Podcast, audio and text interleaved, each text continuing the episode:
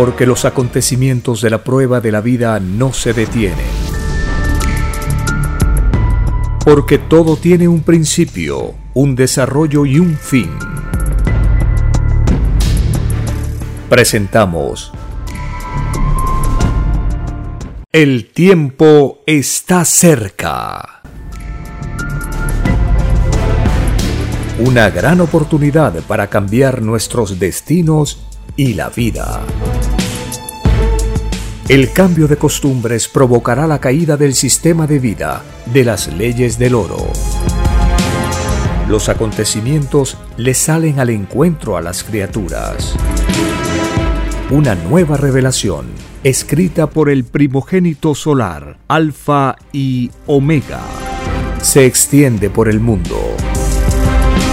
Ciencia celeste, nueva moral, filosofía común, justicia divina. El tiempo está cerca.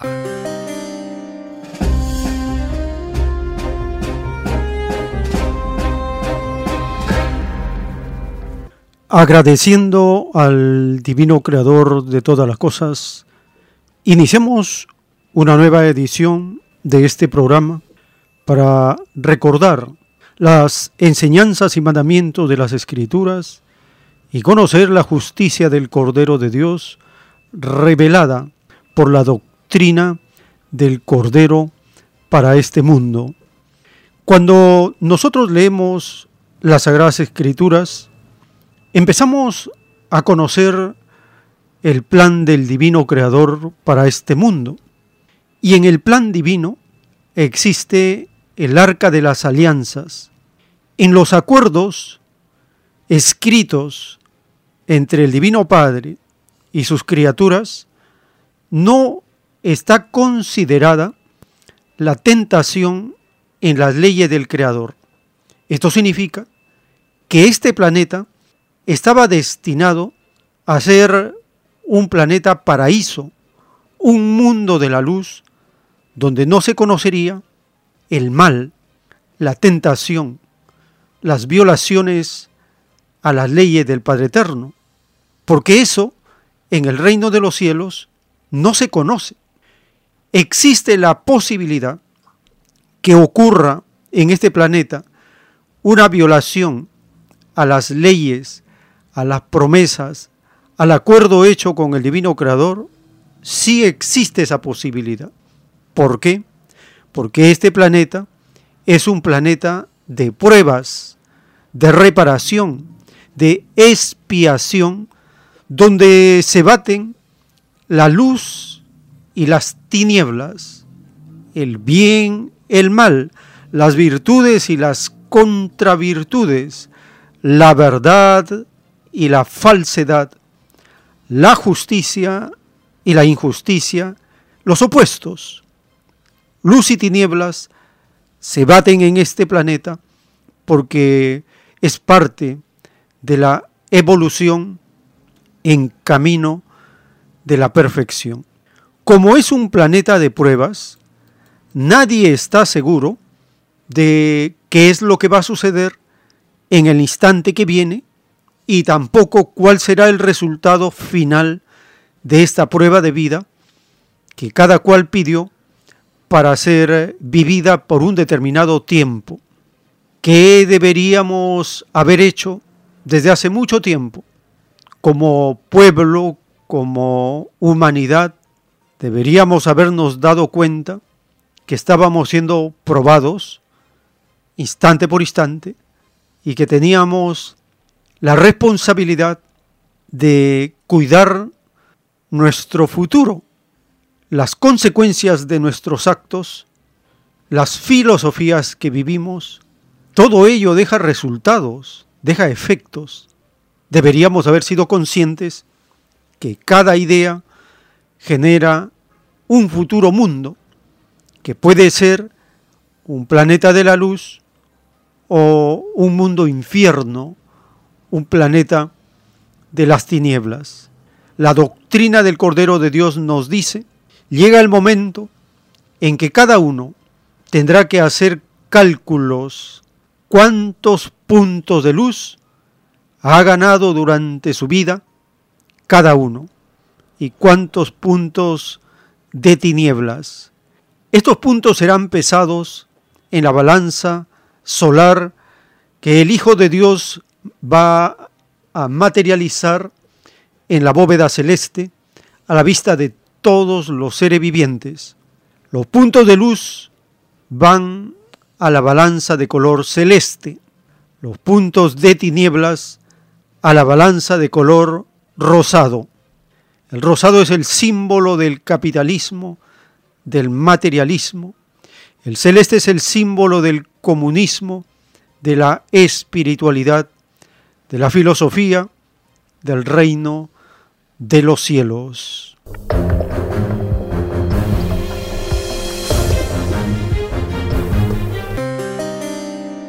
Bienvenidos. Un saludo a las familias que nos acompañan en estas jornadas informativas con las cuales vamos avanzando en el estudio de las Sagradas Escrituras y también de la divina revelación. Cuando escuchamos al autor de la doctrina de la ciencia celeste, él nos va revelando en cada palabra, en cada frase, en cada sentencia, en cada ley que Él nos transmite, nos va dando la luz a los misterios, enigmas, eh, problemas que nosotros tenemos sin resolver. Él nos va explicando de forma clara y sencilla cómo es que cada uno pide al divino creador que al ser probado no tengamos toda la luz, todo el conocimiento que posee para este planeta la divinidad, porque el conocimiento de Dios es tan infinito que se da por etapas, por ciclos, por categorías a los planetas. Es por eso que cuando Cristo dijo, muchas cosas tengo que enseñarles, pero ahora no las podéis entender, Él promete que en otro momento más adelante revelaría toda la verdad. Ese momento son nuestros días, este tiempo. Ahora con la doctrina del Cordero de Dios podemos enterarnos de unas leyes que nosotros no las podríamos por sí mismos descubrir ni entender. Pero ahora, con la luz de la revelación, vamos a ir conociendo todos estos detalles de la prueba de la vida. Escuchando al autor de la doctrina del Cordero de Dios, él nos dice que Cristo no enseñó todo, no dio toda la luz, porque este es un planeta de pruebas, y explicará las razones por las cuales la divinidad no da toda la luz. También habla de la virtud de la ayuda, de buscar la verdad y Escuchemos al autor de la ciencia celeste.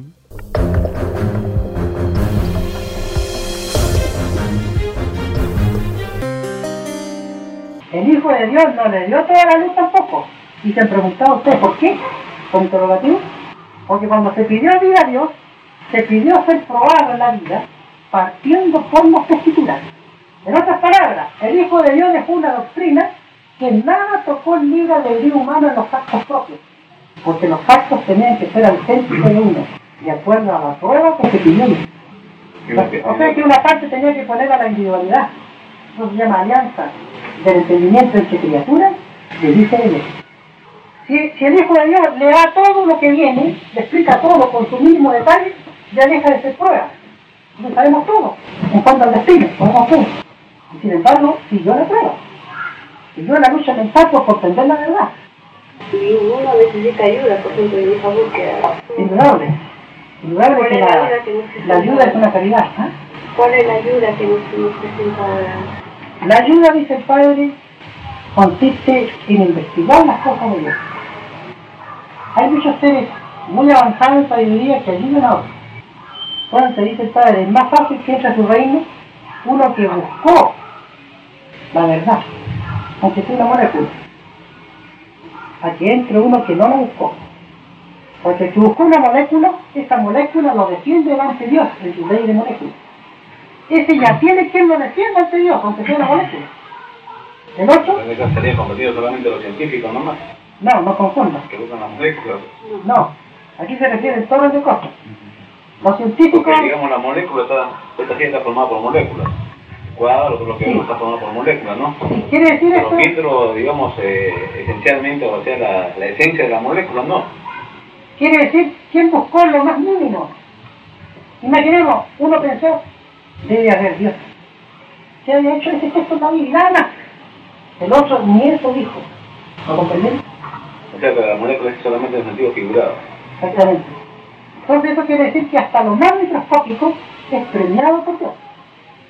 Él premia lo microscópico cuando se ha ganado el premio. Y castiga lo microscópico cuando se ha violado la ley. El tiempo está cerca.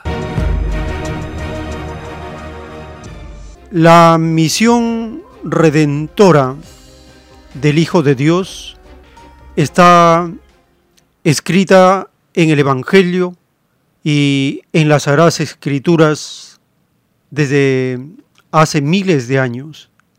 En el libro Lo que vendrá están los títulos de los rollos del Cordero de Dios, dictados por el Divino Padre Eterno al primogénito solar.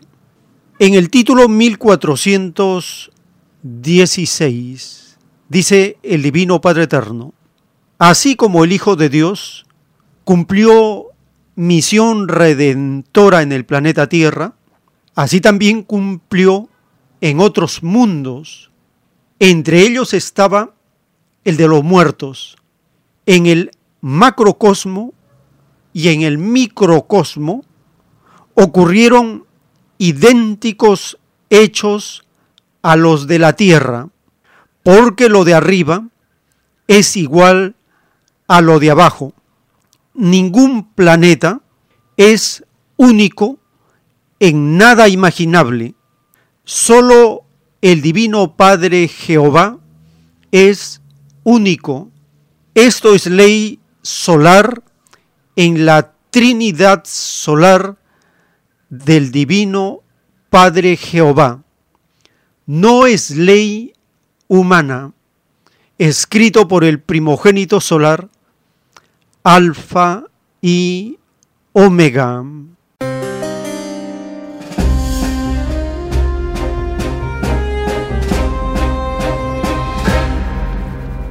Estamos conociendo entonces una visión universal que rompe los límites de la tierra. El Hijo de Dios cumple misión redentora en varias dimensiones, en varias moradas planetarias, tanto del macrocosmos como del microcosmos. Nosotros estamos en el microcosmos, lo pequeño del universo. Y esto está en el Evangelio cuando se menciona, del polvo eres, al polvo volverás. ¿Qué más microscópico que un polvito, una partícula pequeñísima? Estamos en el microcosmos. Cristo del macrocosmos viene a estos polvitos del universo y cumple misión redentora. Dice la divina revelación que el Hijo de Dios no necesita venir con todo su poder a este planeta. Le basta un raíto de él, un germen de él, para revolucionar un planeta microscópico como la Tierra. En estas ediciones compartimos los capítulos del Evangelio. Hemos completado el Evangelio según Juan, el Evangelio según Mateo, el Evangelio según Lucas, y ahora empezamos con el primer capítulo del Evangelio según Marcos. Empieza hablando de la misión de Juan el Bautista, las tentaciones, cómo es tentado Jesús en el desierto. Cómo Jesús llama a sus discípulos y hace prodigios, señales, curando al pueblo. Escuchemos el primer capítulo del Evangelio según Marcos.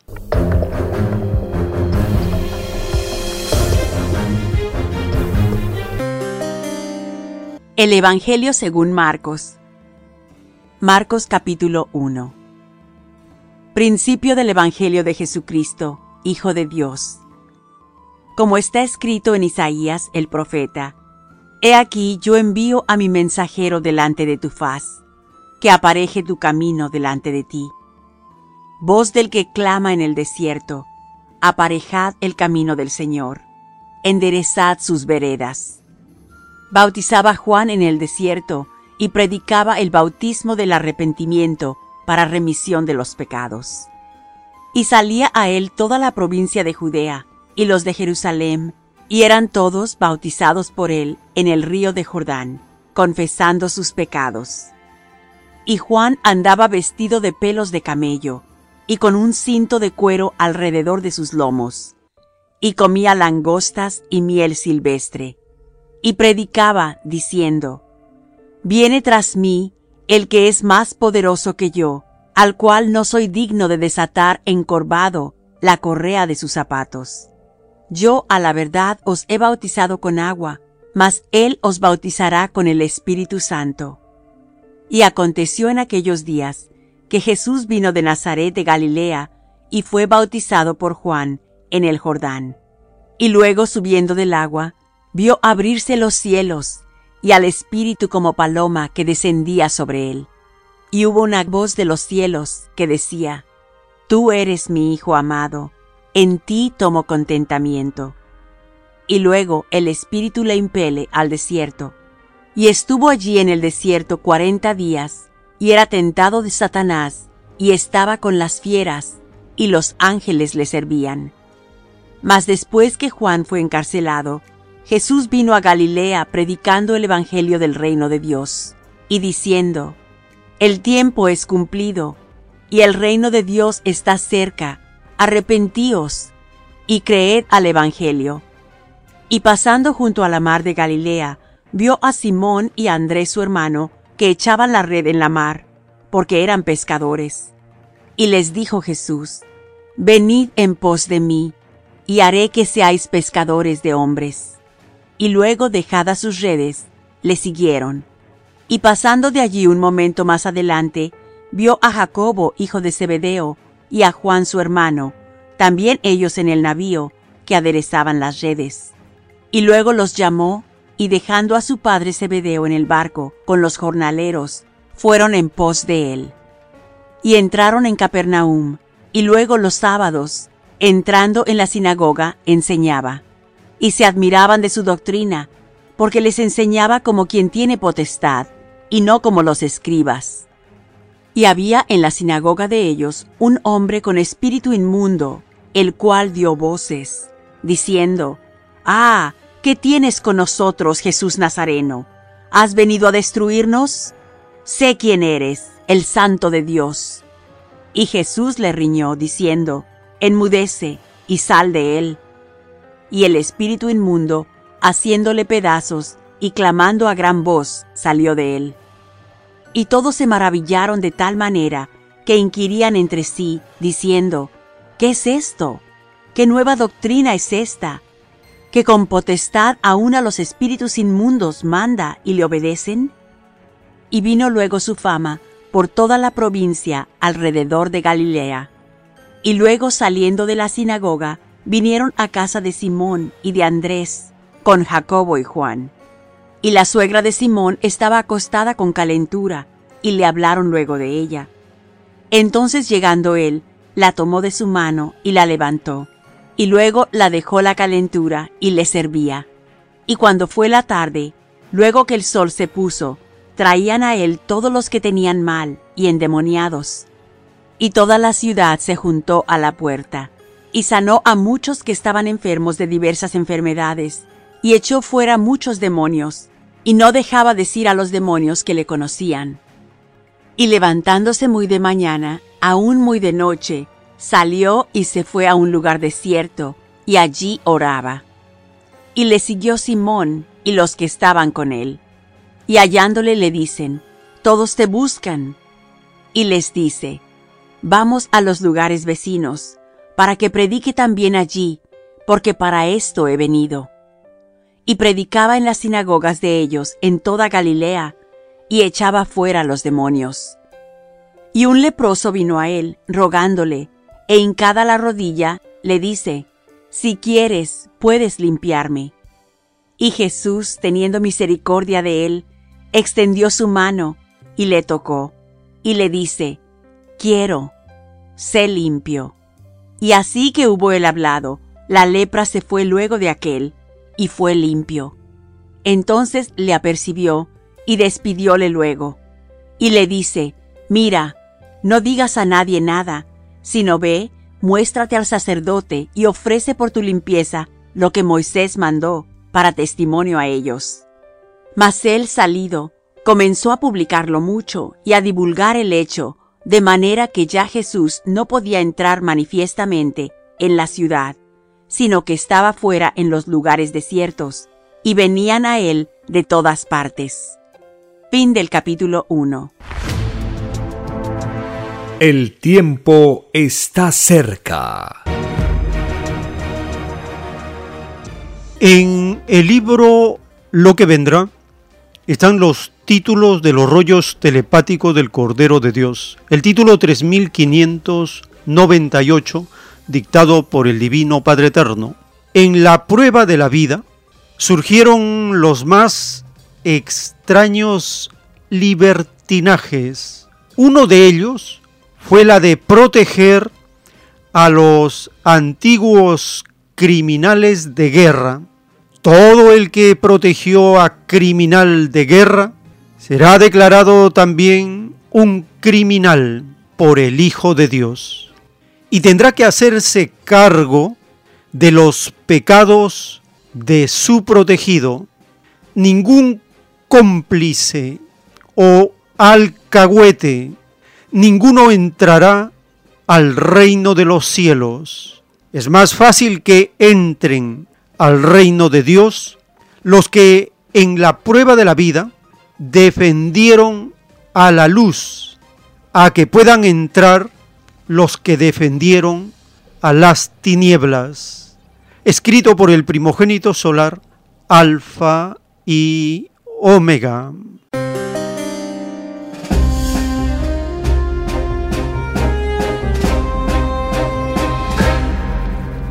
Y en un párrafo de los rollos del Cordero de Dios, el Divino Padre Eterno también sentencia. He aquí la culpa de los que se inspiraron en el oro para dar justicia en este mundo. De verdad os digo que ninguna justicia con influencia extraña es premiada en el reino de los cielos. La justicia de vuestro mundo es justicia interesada.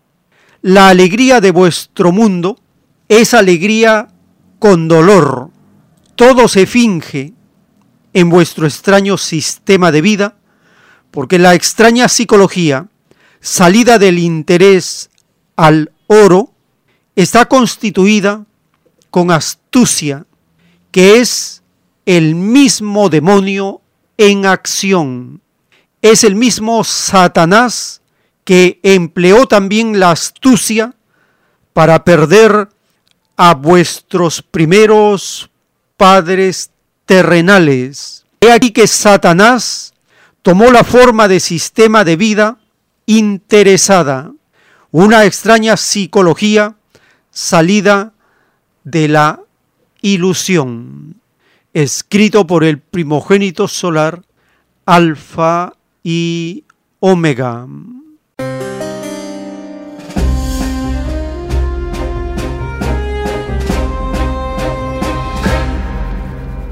La llamada justicia humana es una farsa, es justicia interesada. Todo se hace con astucia, que es el mismo demonio en acción. Un engendro llamado PPK en el Perú, hace algunos años dio un ilegal, un nulo indulto a un genocida, a un criminal, a un violador de derechos humanos que cometió delitos de lesa humanidad. El extraño Tribunal Constitucional, una institución cuyos miembros, una parte de ellos, son verdaderos engendros del demonio. Estos seres de las tinieblas, en forma astuta, han hecho una sentencia, un veredicto, reconociendo que ese ilegal indulto, ese indulto nulo del mafioso PPK, sí es válido para dar libertad a un genocida. Escuchemos la edición de la abogada Rosa Palacios, devenida en locutora. Ella ha publicado un documento con ediciones de los personajes involucrados en esta farsa. Escuchemos la primera parte. Allí habla que el indulto dado a este extraño engendro Fujimori es nulo y la sentencia del extraño Tribunal Constitucional es por lo tanto nula.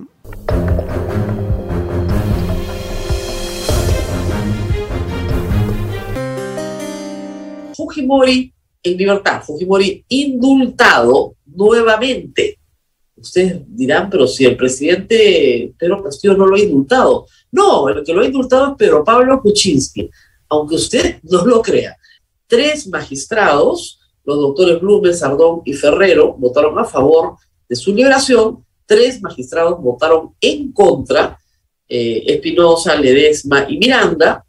Ha muerto hace unos meses el doctor Ramos, que hubiera votado por el grupo que se oponía, y ahora el presidente del TC no es María Elena Ledesma, sino el doctor Ferrero, entonces votó doble y tres se convirtieron en cuatro.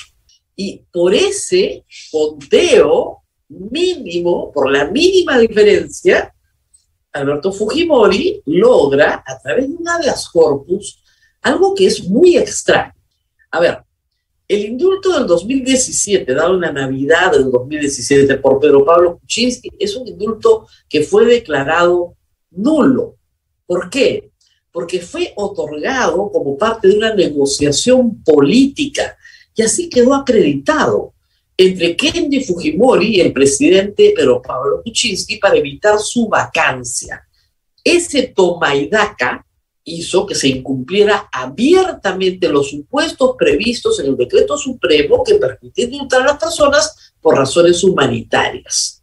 Hay una serie de evidencias reseñadas por la Corte Suprema, como certificados médicos hechos a último minuto, como colocación de médicos ad hoc para favorecer la situación de Fujimori, que revelan con todo detalle que el indulto fue una negociación y no un beneficio humanitario como manda el decreto supremo. ¿Por qué se pronuncia el Tribunal, eh, perdón, la Corte Interamericana de Derechos Humanos? Porque el caso Barrios Altos y La Cantuta son casos que tienen pronunciamiento de la Corte Interamericana. ¿Por qué tienen pronunciamiento? Porque en el año 1995 a Fujimori no se le ocurrió idea más genial que organizar una ley de amnistía para el Grupo Colina. Ojo, de amnistía para el Grupo Colina. Y lo que dijo la Corte Interamericana es, señor, para este tipo de delitos, que son graves violaciones a derechos humanos, no cabe amnistía, ni indulto, ni beneficio de ninguna clase. La Corte Interamericana de Derechos Humanos se ha pronunciado varias veces recordando al Estado peruano que no cabe ningún tipo de favorecimiento cuando se trata de graves violaciones de derechos humanos. El señor Alberto Fujimori ha sido condenado a 25 años, 25 años de condena, por graves violaciones a los derechos humanos, como señala la legislación del Perú. Y en la parte considerativa del fallo, los jueces que lo juzgan señalan que esos delitos son de lesa humanidad de acuerdo al derecho internacional. El TC ha resucitado un indulto nulo. O sea, es una barrabasada jurídica para darle libertad, nada más que para eso.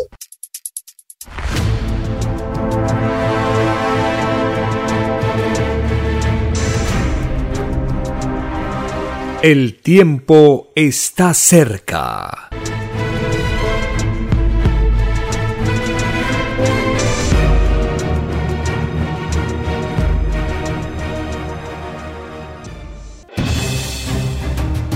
El tiempo ha llegado.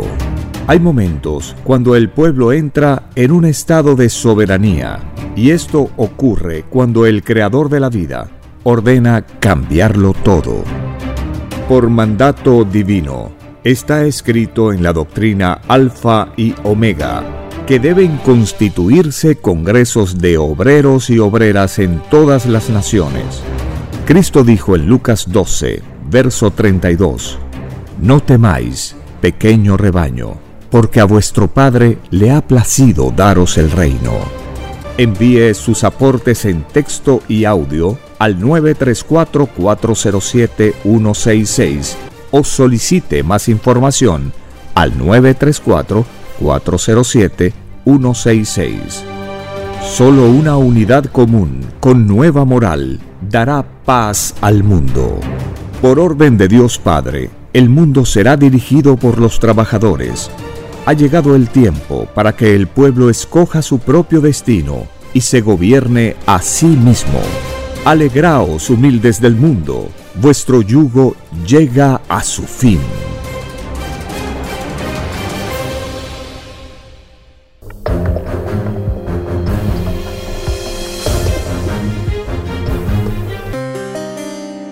En la justicia divina revelada en los rollos del Cordero de Dios, el Divino Padre Eterno juzga a esta farsa de justicia humana dice el Divino Padre Eterno, en un divino rollo telepático.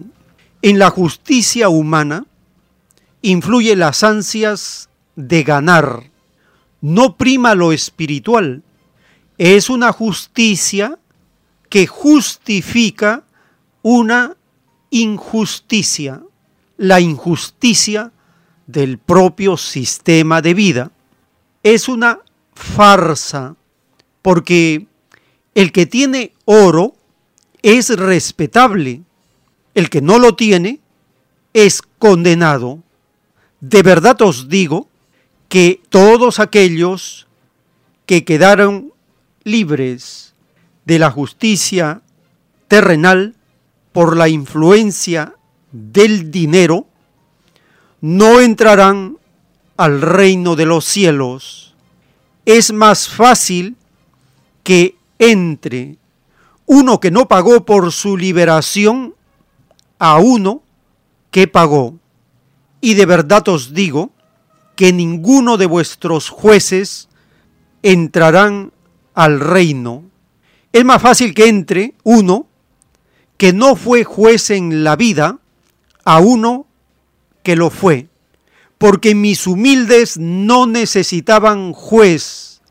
Los que necesitaban jueces fueron los demonios del mundo, los explotadores, los ambiciosos, los usureros, los comerciantes, los traficantes, los mafiosos, los ladrones, los corruptores, los droguistas, los políticos, los presidentes, los reyes, los banqueros y toda la gama de rufianes que produjo vuestro sistema de vida basado en el oro, y no mis humildes. Y de verdad os digo que los que emplearon falsos testimonios son malditos. El mundo los conocerá a todos. Escrito por el primogénito solar, Alfa y Omega.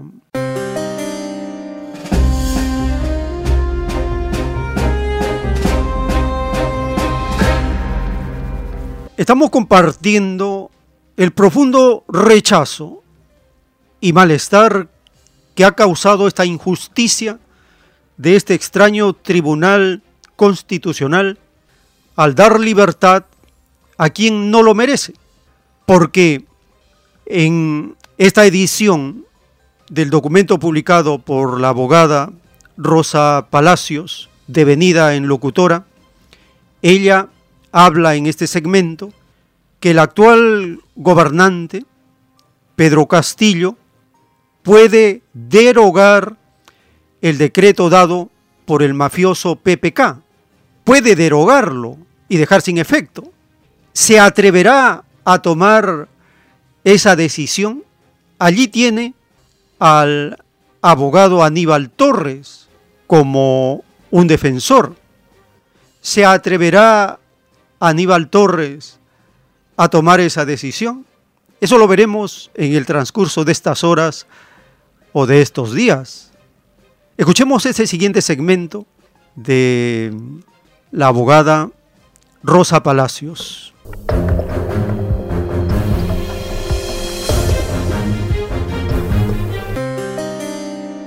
¿Por qué no la aprobó el Fujimorismo? Porque nunca les ha interesado. Porque este indulto del que estamos hablando fue profundamente rechazado por Keiko Fujimori hasta con un comunicado que decía que se oponía a la forma, a la forma en la que había sido liberado. ¿Ok? Revisemos los antecedentes. Pero vamos por más porque queríamos compartir con ustedes las reacciones. Vamos a seguir hablando de esto. Tweet del presidente Castillo. La crisis institucional a la cual me referí en mi mensaje al Congreso se refleja en la última decisión del TC. Los órganos de justicia internacional a los que el Perú está escrito y el Estado de Derecho deberían cautelar el ejercicio efectivo de la justicia para el pueblo. Oiga, señor Pedro Castillo, resulta que usted también es presidente. Usted también es presidente y existe la posibilidad, estudie con sus abogados, de derogar la resolución suprema emitida por Pedro Pablo Kuczynski. ¿Por qué no? Me van a decir, hay un fallo del TC cuando Alan García lo hizo con Crucillat, porque lo hizo, ¿ah? Lo derogó y mandaron a Crucillat de nueva prisión. Muy bien. Pero hay un fallo posterior del Tribunal Constitucional que dice que no se puede. Bueno, pues lo hace Pedro Castillo y aquellos que quieran litigar irán al Tribunal Constitucional a ver si se puede o no se puede. Muy bien. Aníbal Torres en Exitosa. El doctor Torres detesta el Tribunal Constitucional. Esta es una posición que él ha tenido siempre y aprobó, y, perdón, y utilizó estas declaraciones para volver a decir que su tesis es que el Tribunal Constitucional desaparezca. Escuchemos, por favor. Lamentablemente, el Tribunal Constitucional ahora se convierte en el adalid de la impunidad de los grandes delincuentes. Ya venía también resolviendo en contra de la Constitución. Yo siempre me he pronunciado porque este organismo en el Perú debe desaparecer. Mucho daño le causa a la sociedad. Es una sentencia que viola los derechos humanos de todos los peruanos. Es una sentencia que demuestra que en el Perú tienen justicia los criminales y no las personas decentes, honestas, ¿no? Es eh, este una sentencia en la cual se evidencia que para estos sujetos que han hecho esto han violado derechos fundamentales de la persona. Ya en otras oportunidades me he pronunciado en contra de la existencia del Tribunal Constitucional. Le cuesta mucho dinero al país y solamente sirve para violar la Constitución, para violar la ley, para atentar contra los derechos fundamentales de la persona para alentar el crimen, especialmente de los más poderosos. Un poco largo nos quedó ese baile, pero eh, el señor Torres quiere tirar pues el agua sucia por el niño adentro. Eh, que el fallo sea malo no quiere decir que el Tribunal Constitucional deba desaparecer. El tiempo está cerca. En el juicio intelectual de Dios para este mundo, en el libro Lo que vendrá están los títulos de los rollos telepáticos del Cordero de Dios. El título 148. En la prueba de la vida, surgieron extraños tribunales de justicia que se mofaron de la credulidad de los pueblos. Todos los falsos tribunales de la prueba de la vida serán desenmascarados en la televisión solar que surgirá de la atmósfera misma. El mundo mismo será el juez que dicte la sentencia contra quienes lo engañaron. El Hijo de Dios es el único que puede aprobar o rechazar las justicias que propongan las mareas humanas. Escrito por el primogénito solar, Alfa y Omega.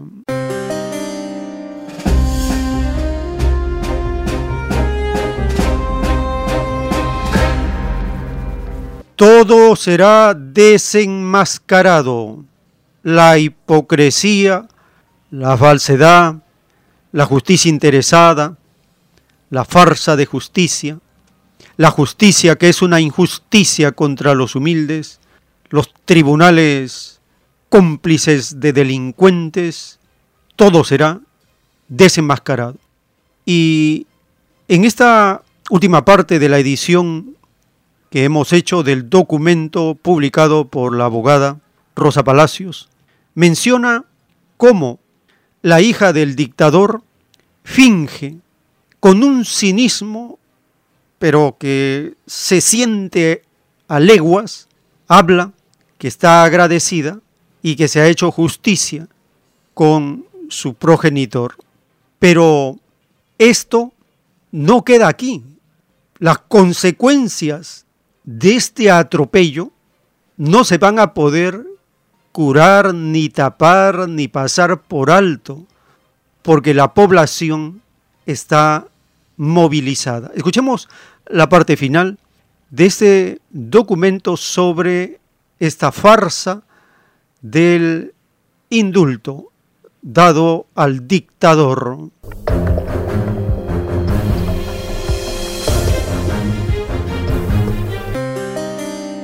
Es curioso, el doctor Macasaki dio una entrevista en RPP y nos contó que Carolín López había hablado por teléfono con Pedro Castillo. Hay una moción de vacancia contra Pedro Castillo. Fuerza Popular retira la moción de censura contra el ministro Condori. Todo esto sucede en horas, días. O sea, el abogado Carolín López es el abogado de Alberto Fujimori. El abogado de la persona que podría generar un escándalo gigantesco que lograra vacar a Pedro Castillo, es a su vez el abogado de Alberto Fujimori. Cosas que tiene la vida tan rara, ¿no? En fin, la mano que mece la cuna. Eh, bueno, esto fue lo que dijo Keiko Fujimori también, que no tenía idea, estaba completamente sorprendida. Veamos. Hemos recibido esta noticia con sorpresa, pero también con profunda gratitud. Eh, gratitud a Dios eh, porque como ustedes saben, mi padre es un hombre mayor y enfermo. Hace algunos días atrás, eh, él hizo una crisis de fibrilación auricular eh, y combinado con la fibrosis pulmonar, pues su situación es bastante frágil. Tuvo que con sorpresa, y lo de la gratitud es bastante extraño, porque este es, ojo, el indulto que le dio Pedro Pablo Kuczynski ¿Y ella qué hizo? Persiguió a Pedro Pablo Kuczynski hasta que logró que renunciara. Y luego persiguió a su hermano. Le sembró una emboscada. Le puso a Mamani con un reloj a grabarlo. Lo votó del Congreso de su partido y de la bancada. Lo votó de todo. Lo largó. ¿Por qué? Por haber negociado un indulto para su padre. ¿Cuál indulto? Este indulto. ¿Ah? El tiempo está cerca. En la justicia divina del Divino Padre, escrita en los rollos del Cordero de Dios, que juzga a esta falsa justicia humana, dice el Divino Creador. Y de verdad os digo que toda corte suprema de este mundo que amparó o dejó libre a cualquier demonio del capitalismo, no entrará al reino de los cielos. Se os mandó luchar en la vida contra el demonio y no se os ordenó perseguir al humilde, al desamparado, al perseguido, al hambriento, al desvalido, al despreciado por los que más tenían. Pobres de vosotros, falsos jueces, si hubo humilde alguno en las cárceles de este planeta, más os valdría no haber nacido. Escrito por el primogénito solar, Alfa y Omega.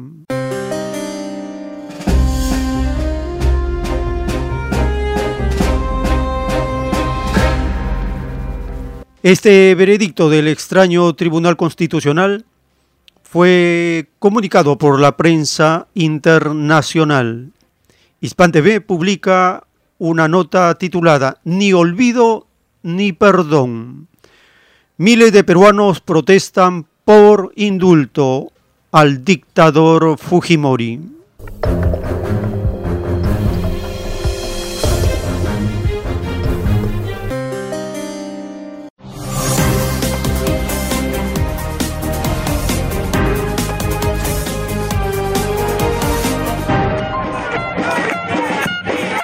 Cientos de personas salieron a las calles de la capital peruana para protestar en contra del fallo del Tribunal Constitucional que otorgó la liberación inmediata de Alberto Fujimori, sentenciado por crímenes de lesa humanidad durante su gestión en los años 90. Este tema de lesa humanidad, asesinatos por parte de, Alberto Fujimori no puede caer en un indulto. Esta habeas corpus que lamentablemente ha sentenciado este Tribunal Constitucional declara en contra de los principios de los derechos humanos y también contra la Corte Interamericana de Derechos Humanos que ha manifestado que ese indulto no procede.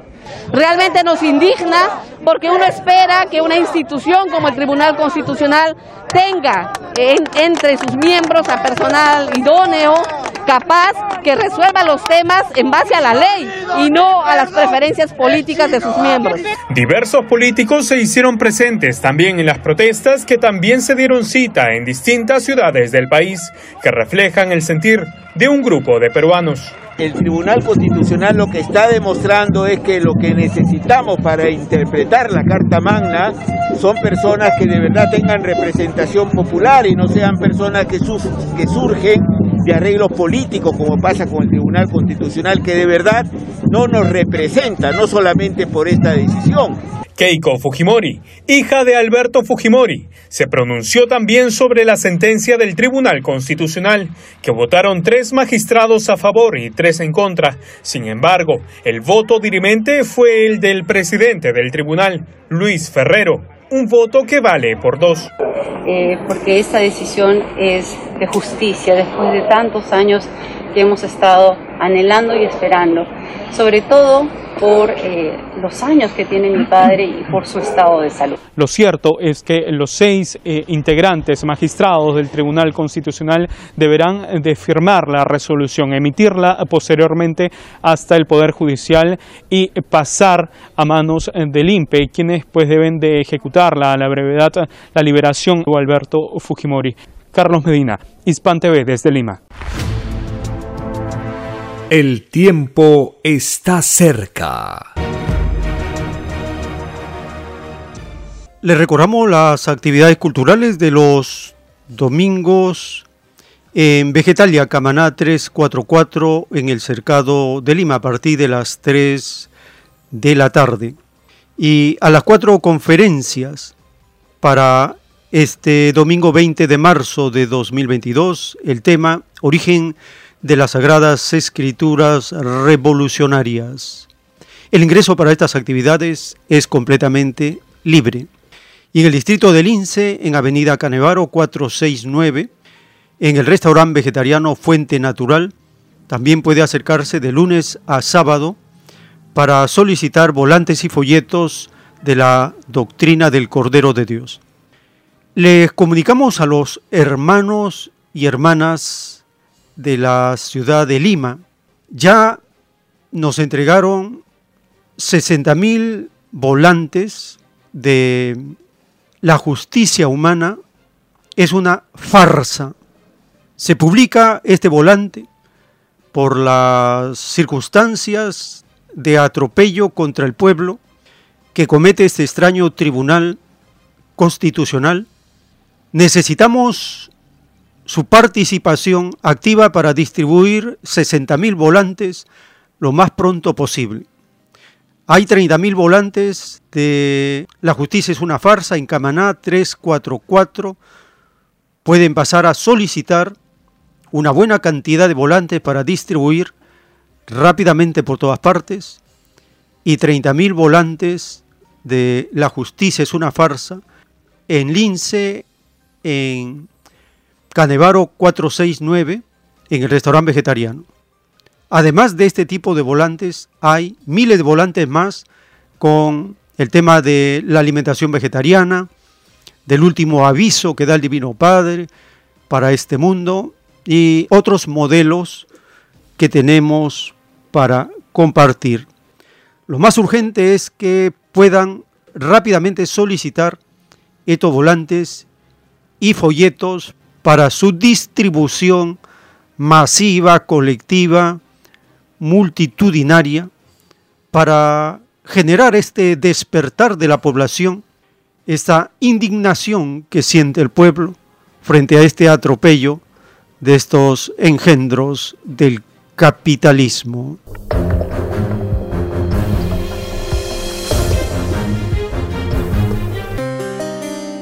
Muy bien, tenemos unos pocos minutos para vuestra participación en llamadas cortas. Si tienen a bien comunicarse al 471-1898, 681-1152.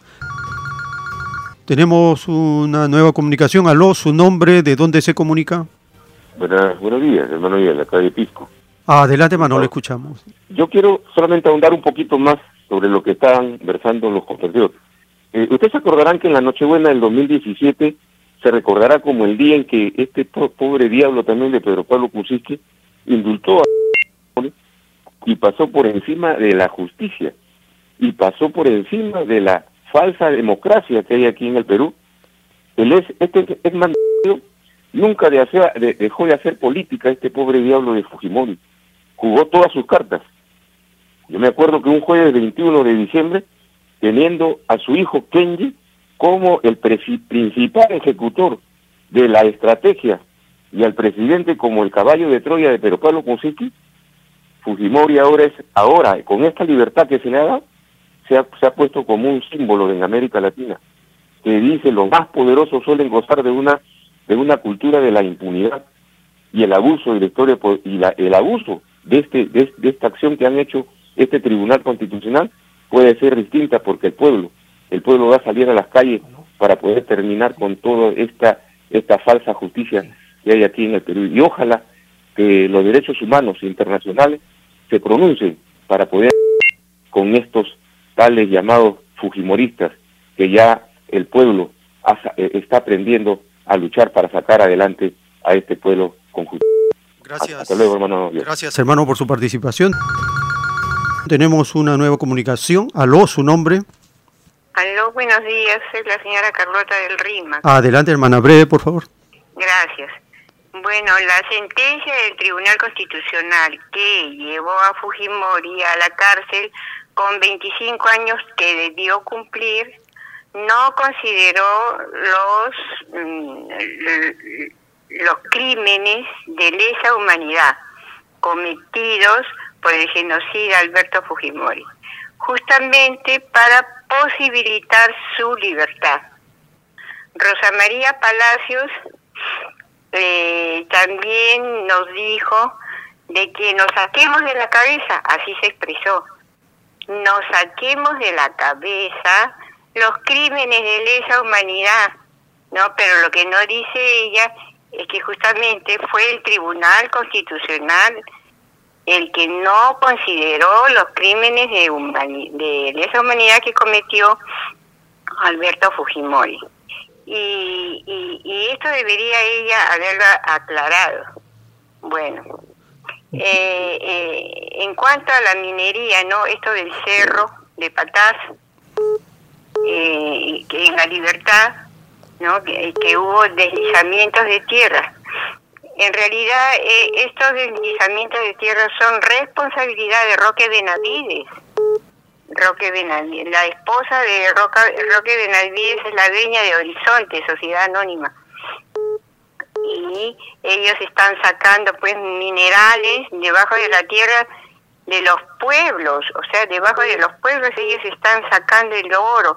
Y si hay esto, eh, edificios de ocho pisos ahí en la ladera de los cerros, es para que alquilen a los foráneos que se dedican a la minería. Eh, son aproximadamente 15.000 foráneos que se dedican relacionados a Roque Benavides que se dedican a la minería. Bien, y, y son 5.000 lo, los que siempre eh, son los pobladores que siempre habitan. Gracias. Gracias por su participación y recibimos la última llamada de este segmento. Tenemos un contacto, aló, su nombre. Buenos días, hermanito, de Magdalena. Adelante, le escuchamos. De luto el, en que se dio esta sentencia, hermanita. No solo para los deudos de las víctimas del genocida, sino para el Perú en general. Qué indignación e impotencia de ver cómo se ejerce la justicia políticamente y asquerosamente corrupta, en vista de que el que tiene dinero sucio para pagar a Blumes, Ferrero, Sardón, tiene para hacer lo que le plazca en el país a sabiendas de que no serán siquiera amonestados. El Tribunal Constitucional no debe de existir porque nos cuesta mucho presupuesto y jamás falla a favor del pueblo, solo a favor de los delincuentes y empresarios corruptos condonando deudas como Gloria, Scotiabank, este, Telefónica. Bueno, hermanitos, hay tanto que decir sobre este fallo inmundo, abominable, pero solo de, esperamos, como siempre, el auxilio desde el extranjero, como fue en el caso de Odebrecht, ya que no habrá periodistas como Jimmy Hernández que llamen a asesinar a Blumes, Ferreros, ni Sardón, ni mucho menos el defensor pronuncia al respecto. Y tampoco de este presidente no esperamos mucho, y a, este, parafraseando a Alibaba, con sus 40 asesores, como Salari, ¿no? No esperamos nada, solo nos queda salir a protestar a las calles. Buen día, hermanito. Muchas gracias. Y con esto terminamos este segmento. Tenemos más información para compartir. Por la gracia del Divino Padre, vamos a continuar.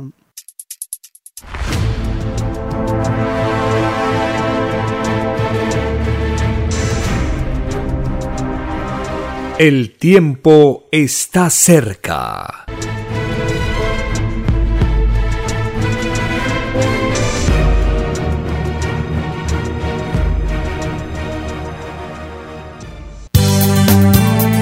Es Radio Cielo. Una nueva era de la radio en el Perú. Programación de avanzada para todos. Es Radio Cielo. El mejor anhelo de tu vida. Es Radio Cielo. Sembrando amor y conciencia. Es Radio Cielo. Ahora, tu radio favorita, Cielo, llega a todo el mundo. Visítanos e interactúa con todos tus conductores de la variedad de programas que ofrece tu radio Cielo. Radio Cielo en la red. Ingresa a la www.radiocielo.com.pe y desde tu teléfono móvil, interactúa con nosotros. Radio Cielo, a la vanguardia de la tecnología. Te- tecnología. Ci- Cielo.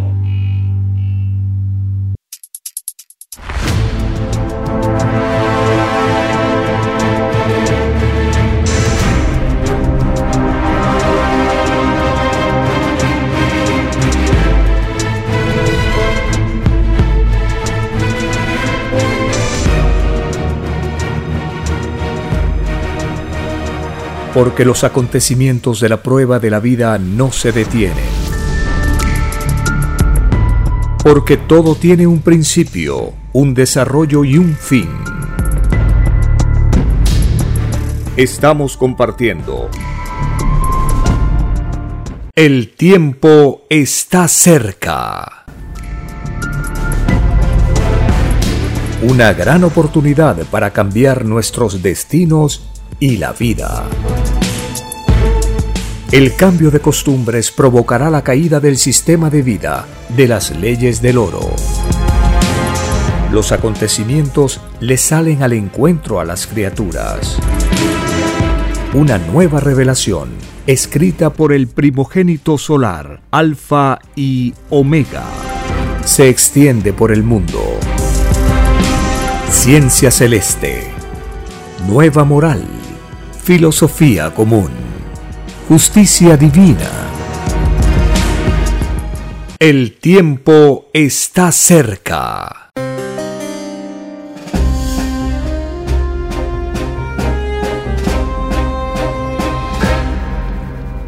Gracias al Divino Creador de todas las cosas, estamos compartiendo las enseñanzas de las Sagradas Escrituras. En ella aprendemos la justicia, la más elevada moral, la psicología que es similar a la del reino de Dios, la filosofía común que libera al pueblo. Aprendemos profecía, historia, la verdadera. Aprendemos todo lo necesario para andar por el camino recto que nos conduce al reino del Divino Padre. Y la justicia del Cordero de Dios que pone punto final a este extraño sistema de vida que legalizó el interés, el cálculo, la astucia y la desigualdad, llega a su fin con la doctrina del Cordero de Dios. En los cassettes grabados al autor de la ciencia celeste, él conversando con los hermanos y las hermanas que asistían para ver los rollos telepáticos, el autor les dice que los padres no enseñaron el Evangelio a sus hijos. Deberían desde pequeños haberles dicho, hijo, hija, mientras vivas, Estudia el Evangelio de Dios, apréndelo y que sea la guía para tu vida. No enseñaron el Evangelio. Y esto es un descuido, una caída muy grande de los padres para con sus hijos. Escuchemos al autor de la doctrina del Cordero de Dios, recordándonos la promesa hecha al Divino Creador, que lo de Él está por sobre todas las cosas, y esto incluye el enseñar su evangelio, sus escrituras, también por sobre todo otro conocimiento humano.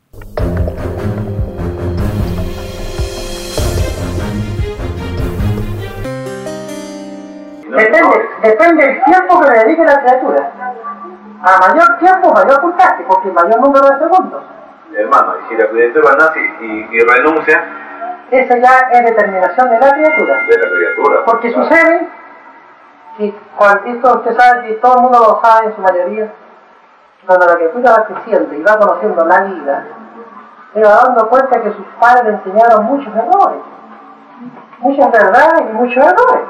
Muchos dicen, ¿por qué mi padre no me enseñó todo el Evangelio? Porque dice que lo Dios está por sobre todas las cosas.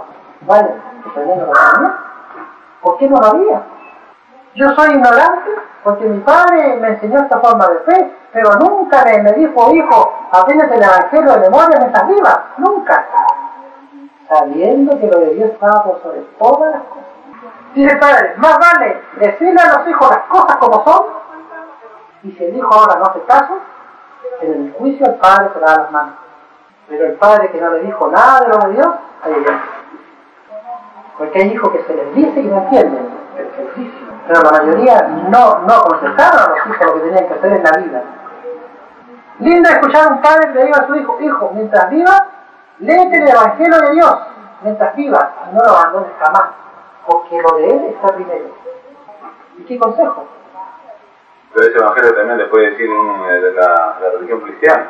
Precisamente, si los padres no supieron escoger el camino de la fe verdadera, no buscaron con profundidad, le transmitieron al hijo lo imperfecto.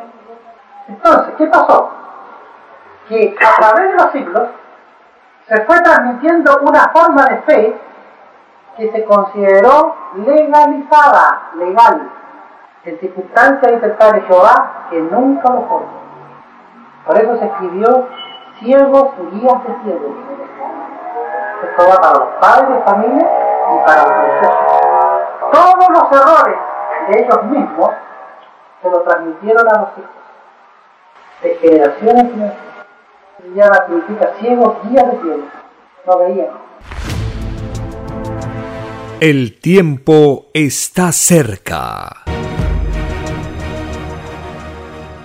En la revelación del Cordero de Dios, el Divino Padre Eterno nos habla del Hijo primogénito, Cristo, y el arrepentimiento de los seres humanos.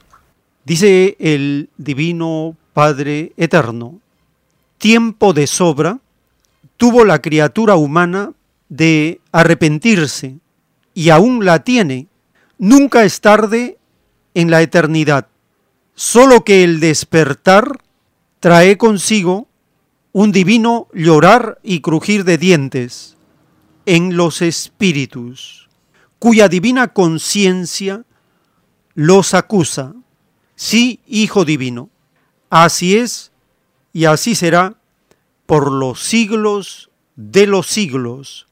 La divina justicia eres tú, Hijo primogénito pues tienes una divina herencia solar que no la tiene ninguna criatura humana, pues escrito fue que por tu divina sabiduría de tu santísima Trinidad te convertirías en un brillante sol, sí, Hijo Divino, un divino sol como jamás vieron ojos humanos pues así termina la historia universal. Es decir, que tú, hijo primogénito, cierras un divino capítulo del planeta Tierra, pues nadie es divino primogénito si no escribe como tú lo haces. Nadie levitará como tú lo harás. Nadie lee la divina mente como tú la lees Nadie cura las más soberbias enfermedades como tu divino poder lo logrará. Nadie resucitará toda carne, sino el mismo divino autor de la misma. Sí, Hijo Divino, lo sé, bien te gustaría callar todo el divino poder que en ti está divinamente brotando. Pero no olvides, Hijo Divino, que también eres el divino juez, que todo el mundo de la fe espera, pues tu divina misión es la de consolar y juzgar. Para eso has venido al mundo. Para eso tu divino corderito reencarnó en tu divino cuerpo. Sí, Hijo Divino. Así es y así será por los siglos de los siglos. Escrito por el primogénito solar, Alfa y Omega.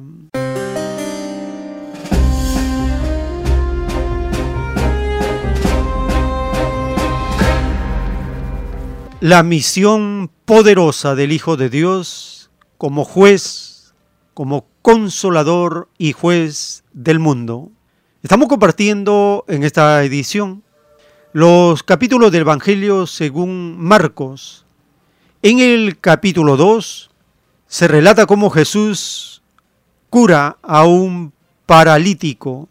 Está también el llamamiento de Leví, la pregunta sobre el ayuno y cómo los discípulos recogen espigas en el día de reposo. Escuchemos este poderoso capítulo del Evangelio según Marcos, capítulo 2.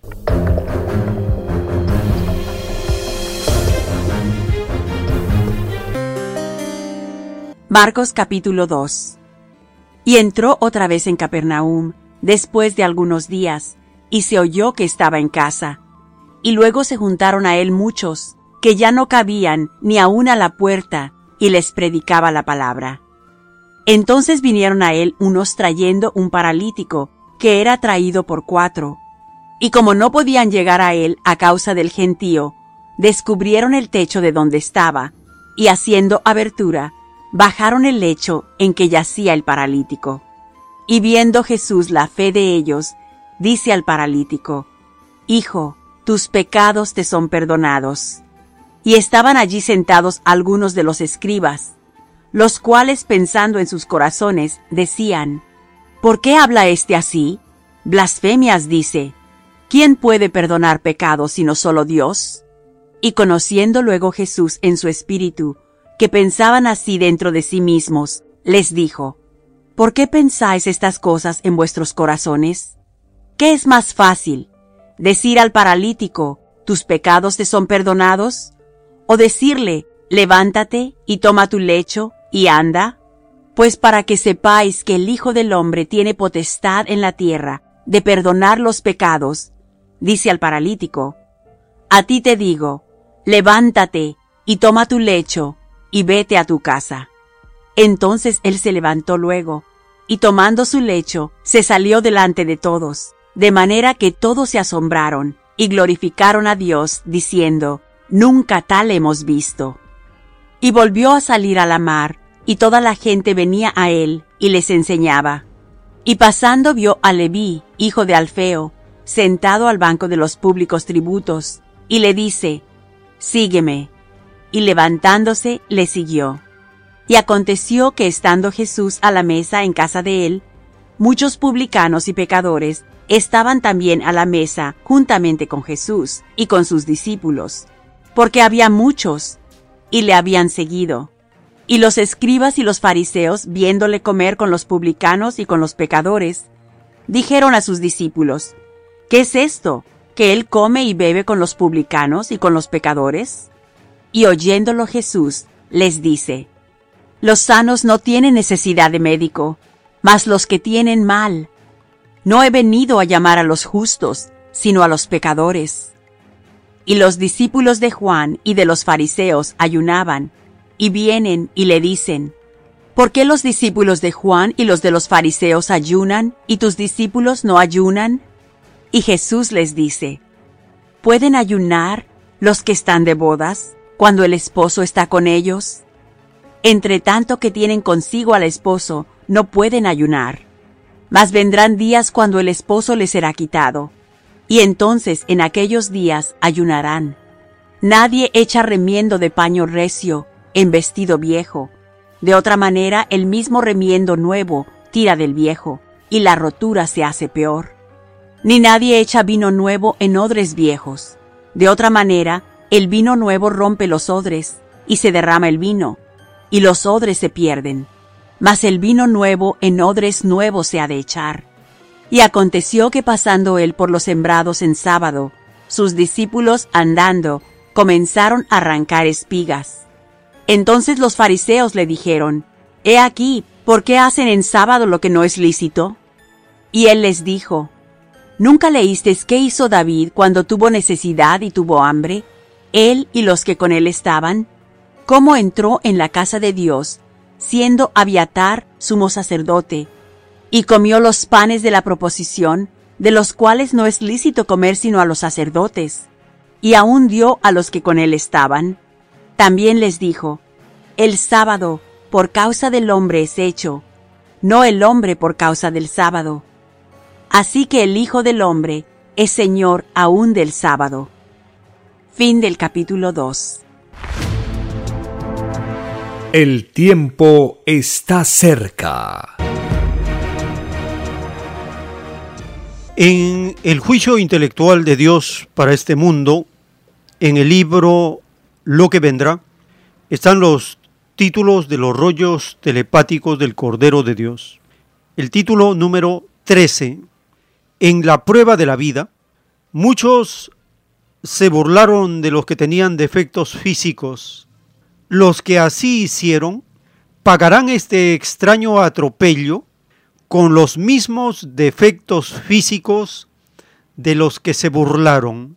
El que de otros se burló en la prueba de la vida, tiene por acusadores en el divino juicio de Dios a trillones de moléculas de carne y virtudes que correspondían al todo sobre el todo del burlado. Ningún burlesco volverá a entrar al reino de los cielos. Si los trillones de pequeños lo perdonan, el Divino Padre también perdona. Si trillones no perdonan, el burlesco tendrá que volver a cumplir una existencia por cada molécula que se queje fuera del reino de los cielos. Es más fácil que entren al reino de los cielos los que opusieron resistencia mental a la extraña burla, a que puedan entrar los que se dejaron influenciar por tan extraña tiniebla, sentencias del Divino Padre Jehová, escritas por el primogénito solar, Alfa y Omega.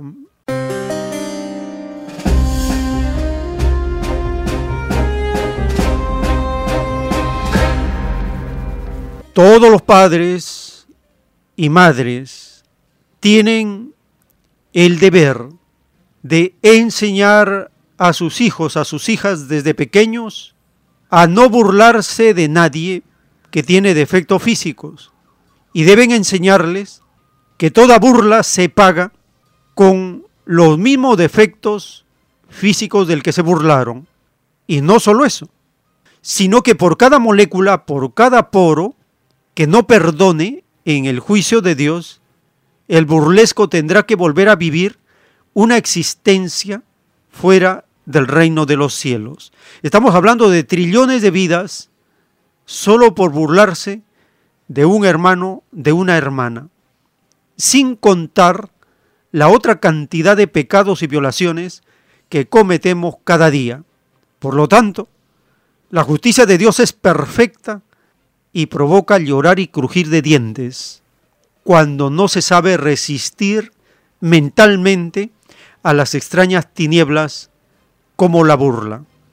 ¿Cómo se puede acabar con el llamado bullying, este acoso que sufren niños y niñas desde pequeños en el colegio, en las escuelas? Enseñándoles esta ley de justicia, no hagas a otro lo que no quieres que hagan contigo, enseñándole los diez mandamientos. Así se cultiva una elevada moral de respeto, de solidaridad, de ayuda mutua entre todos. Por lo tanto, dice el Divino Padre, que las puertas del arrepentimiento siempre están a la mano. Nunca es tarde para arrepentirse. Nunca es tarde en la eternidad para arrepentirse. Con esta ley todos tenemos la oportunidad de corregirnos unos a otros.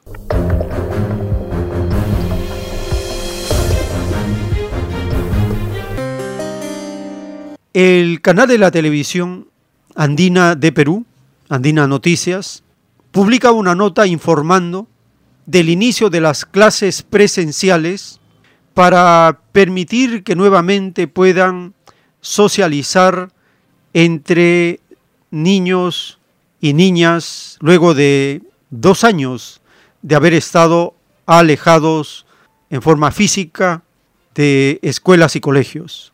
Por lo tanto, este nuevo tipo de conducta es necesaria para evitar el bullying que se da en los colegios y las escuelas compartimos esta nota del inicio de las clases presenciales en el Perú.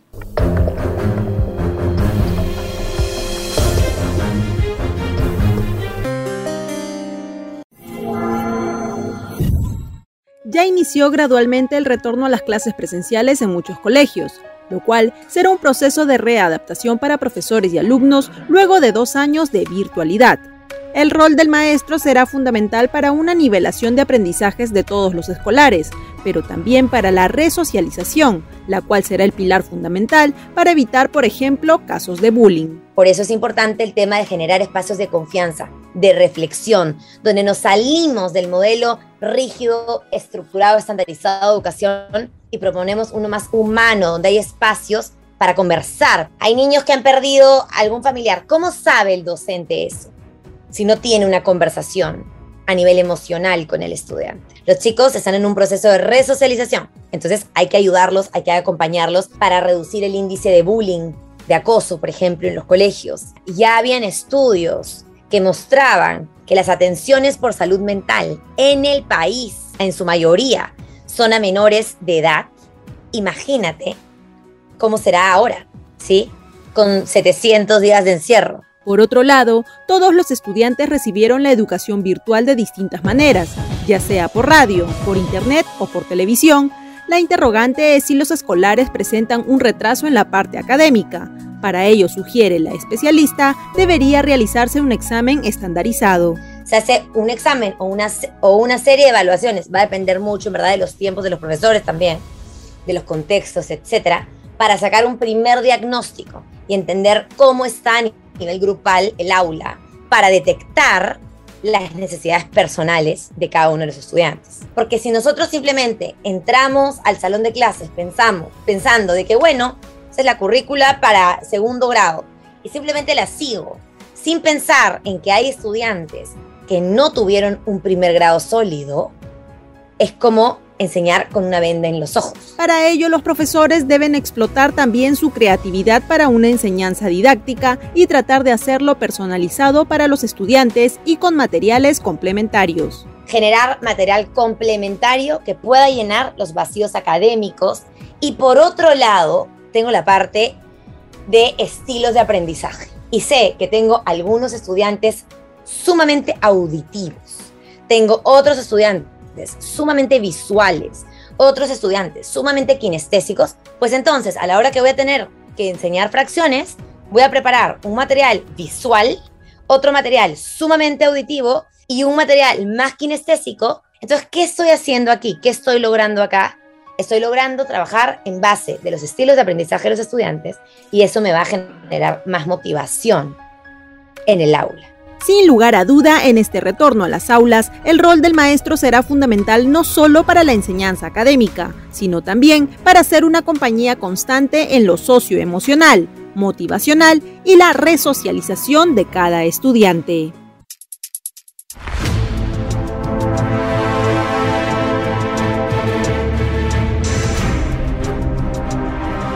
El tiempo está cerca.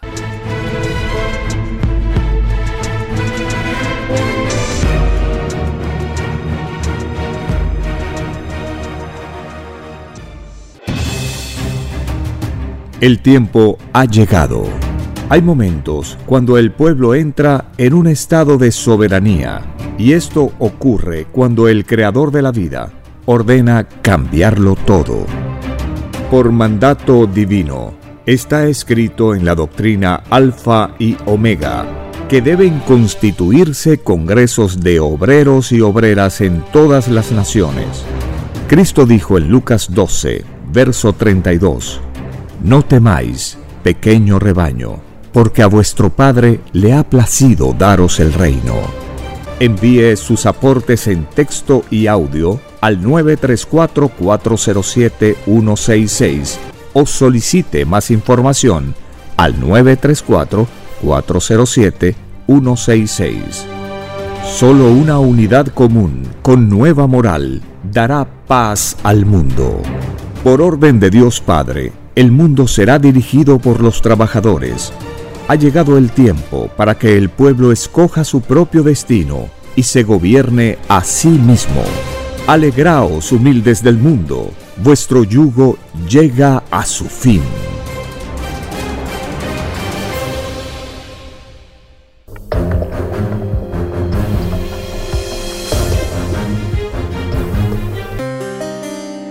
En la escritura telepática del Cordero de Dios, el Divino Padre Eterno le dicta al primogénito solar de las civilizaciones antiguas y una de ellas es la que se desarrolló en esta zona que actualmente se llama Perú. Dice el Divino Padre Eterno, lo venido del planeta amarillo, esta civilización sabía del cosmos infinitamente más de lo que sabe actualmente nuestra civilización y sabían infinitamente más de lo microscópico del interior de la materia. Tenían poderes para mandar sobre los elementos. Su desaparición de la Tierra fue por eliminación gradual y natural.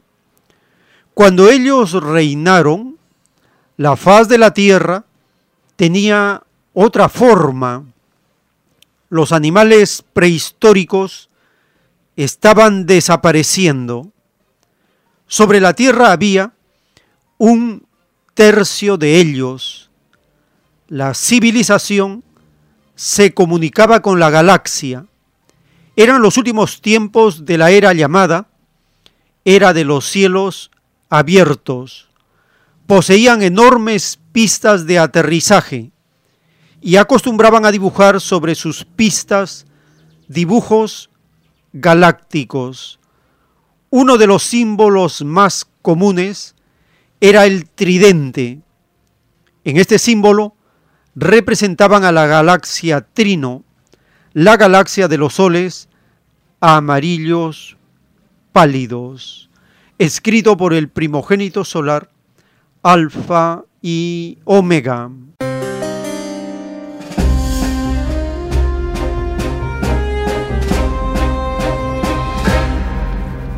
Dice el Divino Padre en esta revelación que muchas de estas piedras grabadas que se hicieron en la zona de Ica están bajo el mar y estas aparecerán cuando el Hijo primogénito solar Cristo abra las aguas de los océanos, porque escrito está que todo lo oculto verá la luz y muchos de esta remotísima civilización serán resucitados por el Hijo de Dios.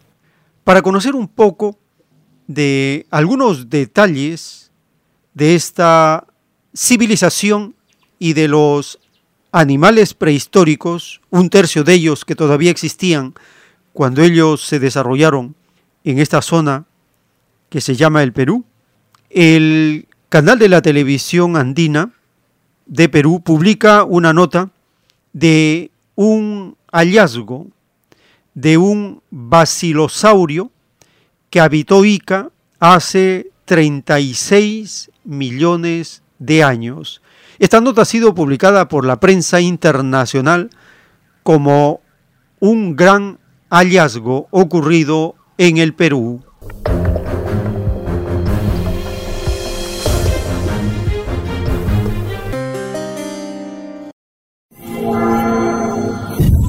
Lo que estamos viendo aquí es realmente sorprendente. Es un fósil que tiene más de 36 millones de años de antigüedad y es único en el mundo. Es el cráneo de un basilosaurio que fue hallado en el desierto de Ocucaje en Ica, Perú. Este hallazgo constituye un documento valioso del pasado del mar peruano y del Pacífico. Y este que tenemos en exhibición es el único en el mundo. No hay otro más. Recién conocemos eh, esqueletos completos. Hay uno en París, que es familiar a este. No sé si la misma especie, pero no hay muchos en el mundo. Te diré que hay dos, dos buenos cráneos, con este es el tercero de esta especie. La mayoría de estos animales venía a, reproducirse o a, tener hijos en esta zona, ya que era una zona protegida de las corrientes de mar abierto. Zonas parecidas a Baja California, ¿no? pero en tamaño gigantesco todas las criaturas vinieran a reproducirse a este lugar.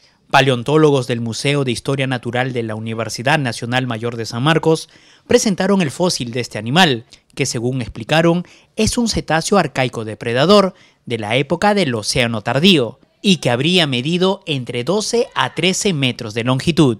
Bueno, la importancia radica en que no hay muchos especímenes en el mundo. Entonces, para tú poder este, describir un fósil lo tienes que tener entero si se han descrito estos animales, se les describe por pedazos. Y eso no es muy, este, no es muy válido. Para la hora de la hora te puedes llevar confu- confusiones y crear especies que no existen. Es mejor tenerlo completo. Y para tú describir algo como esto, necesariamente tienes que tener los dientes y un hueso del oído que se llama el periótico. Hay dos niveles de aporte de, eh, de estos fósiles, ¿no? Uno a nivel científico nos va a poder eh, permitir conocer un poco más sobre la evolución de los cetáceos primitivos y cómo es que los cetáceos modernos llegan a ser lo que son, pero también son importantes para el público, para los peruanos, para los niños que tienen una vocación científica. A diferencia de otras especies, este basilosauro se caracteriza por el gran desarrollo de su dentición. El gran tamaño de su dentadura indica que se encontraba probablemente en la cima de la cadena alimenticia. Sabemos que existen otro tipo de basilosaurios como parecidos a este, pero este tiene las mandíbulas en perfecto estado, los dientes en posición, eh, son bastante grandes en proporción al cráneo. Eh, entonces estamos pensando que se trata de una especie distinta, no conocida antes por la ciencia. Bueno, ya la mayoría de cráneos los tengo colectados, ahora me falta traer los esqueletos. Yo pienso que este año ya podría sacar el esqueleto de un basilosaurio muy diferente a este, ¿no? Pero el esqueleto de él está condenado por la dureza de su piedra. El cráneo de este basilosaurio podrá ser apreciado por el público los miércoles y viernes en el Museo de Historia Natural.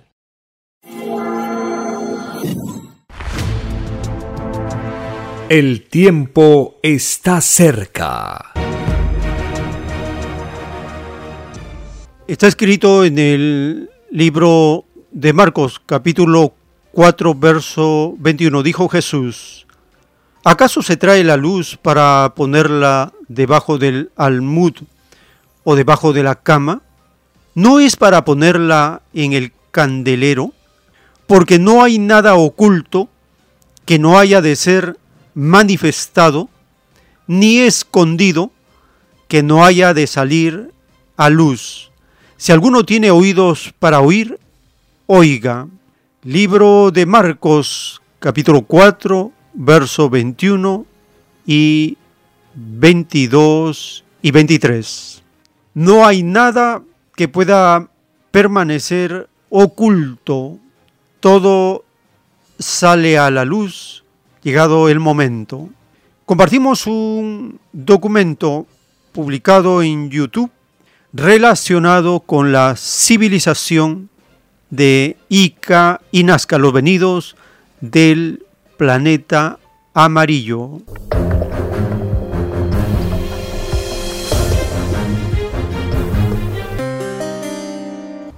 Jesús dijo, no hay nada oculto que no haya de ser manifestado, ni escondido que no haya de salir a luz.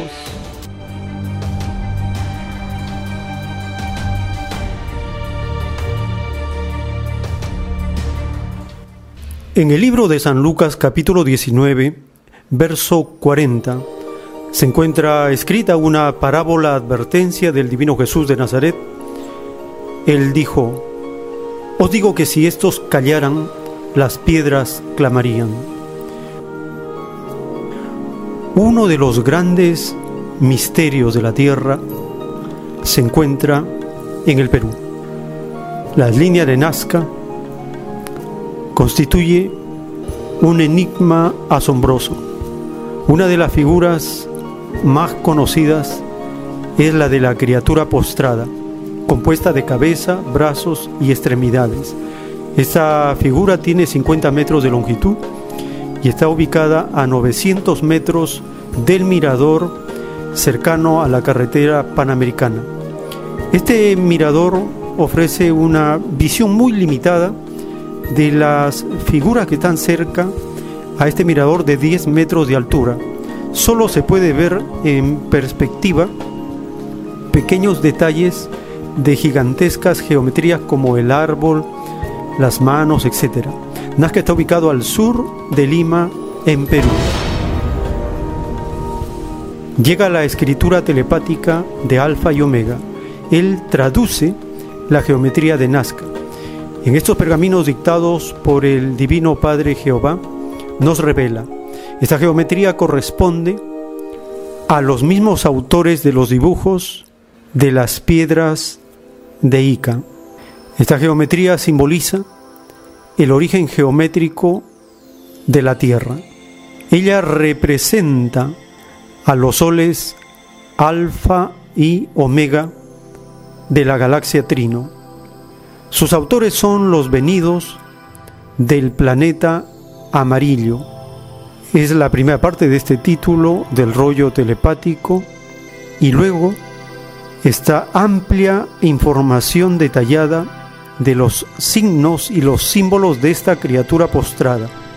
En la parte izquierda está la explicación de esta figura que enseña a una criatura postrada, su símbolo indica alfa y omega, lugar de origen del planeta Tierra. En la parte derecha está el significado de la cabeza de la figura. Representa a la divina Madre Solar Omega y representa la fecundación universal. En la parte baja se encuentra la explicación de la raíz. La parte baja de la figura representa las raíces de un árbol. Las líneas alfa representan sus ramificaciones. Amplia información en este rollo telepático dictado por el Divino Padre Jehová. El autor de estos manuscritos firma con el seudónimo Alfa y Omega, que significa principio y fin. Estos manuscritos tienen un metro de largo por 70 centímetros de ancho, escritos en español en el periodo de 1970 a 1978. El autor llegó a escribir 4.000 pergaminos, 4.000 rollos telepáticos. En ellos se encuentran las profecías y las advertencias anunciadas en las Sagradas Escrituras. Dijo Jesús, os digo que si estos callaran, las piedras clamarían. Las piedras contienen gran sabiduría de civilizaciones antiguas. Lo mejor de su ciencia fue grabado en piedras. Esa explicación se encuentra en este rollo telepático referido a la traducción telepática de las piedras de Ica. En Ica se encuentran miles de piedras grabadas que pertenecen a esta remotísima civilización. Traducción telepática de las piedras de Ica, dictado por el Divino Padre Jehová. Las piedras de Ica representan una remotísima civilización posterior a la civilización atlante.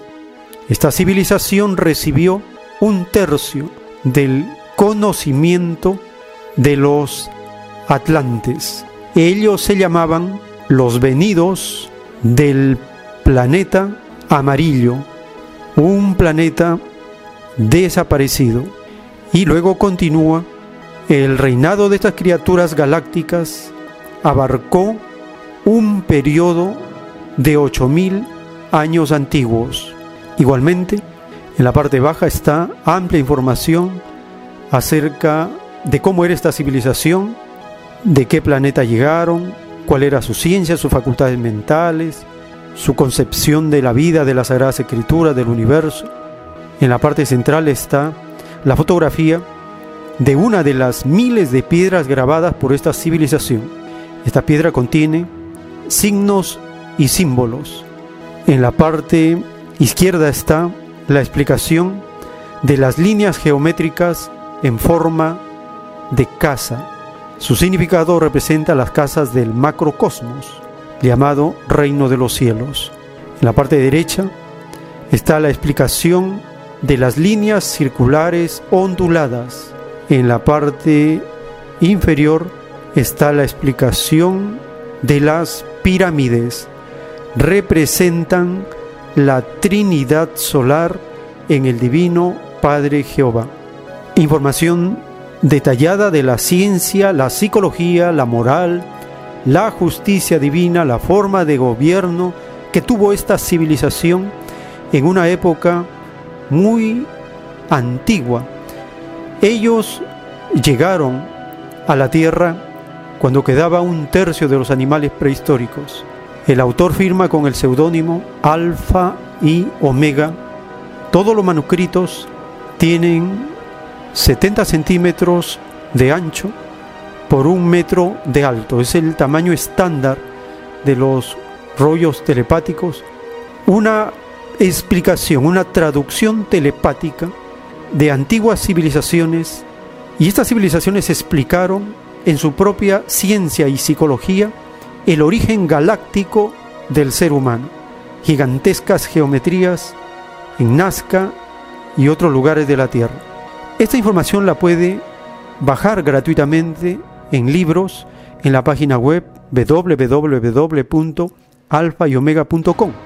Con un solo clic se abre el PDF completo de este rollo telepático, lo puede grabar en la computadora, grabarlo en los celulares, leerlo detenidamente, estudiar el contenido de los rollos telepáticos, de la traducción de la geometría de Nazca y la traducción también de las piedras de Ica.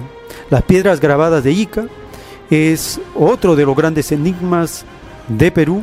En ellas se encuentran los signos y símbolos de una remotísima civilización posterior a, a la civilización atlante. También puede bajar otros libros de los rollos telepáticos y en las galerías de la página web se puede apreciar amplia información de los rollos del Cordero. Los rollos del Cordero está profetizado en el Apocalipsis, una de las pocas visiones de contenido material que se encuentran en el Apocalipsis. Capítulo 5 del Apocalipsis se menciona el rollo y el cordero. Capítulo 5 habla de un libro escrito por dentro y por fuera, sellado con siete sellos, en la mano derecha del divino creador. Y se pregunta, ¿quién es digno de abrir el libro y desatar sus sellos? Pues los sellos del Apocalipsis están revelados en la revelación de Alfa y Omega.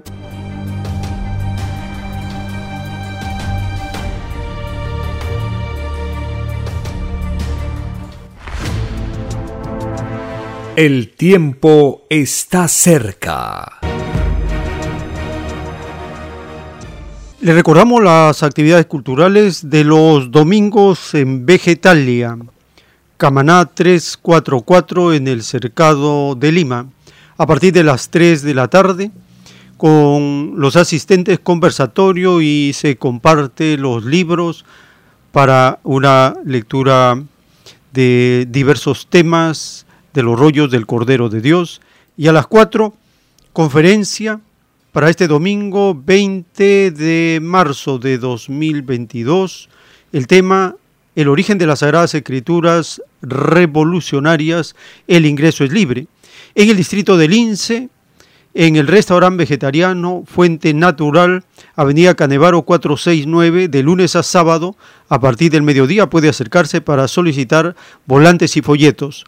Lo mismo que en Vegetalia, Camaná 344, solicite sus folletos del mensaje telepático, del mundo será regido por los que fueron explotados y volantes temáticos con una variedad de mensajes para compartir y avisar a la población de la existencia de la doctrina del Cordero de Dios, los programas de radio, la página web para que puedan descargar gratis todos los libros, escuchar los audios y los podcasts, las plataformas de podcast como Spotify, en la cual se encuentran estos programas semanales para ser escuchados a cualquier momento del día, cualquier día, por espacios de tiempo que uno considera en sus horarios de trabajo, es decir, total flexibilidad para que no se pierdan las informaciones que compartimos en estas jornadas informativas. Les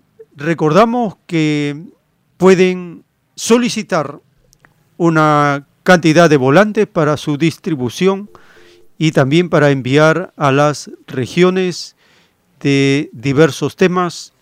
El que hemos impreso en mayor cantidad para estas circunstancias es la justicia humana es una farsa. El que tiene oro es respetable, el que no lo tiene es condenado.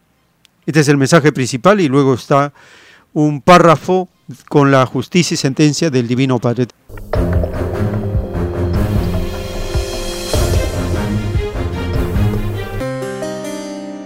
Llegamos a un espacio para vuestra participación. Teléfonos en cabina 471-1898-681-1152. Tenemos en este espacio su participación para poder estar al tanto de las novedades que van ocurriendo en el transcurso de estos momentos. Y también al celular 934-407-166 recibimos sus comunicaciones en texto y audio para compartir también estas jornadas informativas. Tenemos una comunicación. Aló, su nombre, ¿de dónde se comunica? Sí, este, buenos días hermano. Miguel Ángel de San Juan de Miraflores. Adelante, hermano, lo escuchamos. Sí, muy amable.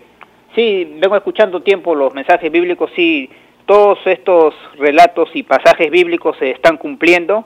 Eh, yo eh, lo, lo, veo en un, en un contexto eh, en un contexto de verdades sintomáticas, eh, no son verdades objetivas. Eso no quiere decir que no existan. Existen sí, pero en el contexto, en el ámbito de las impresiones.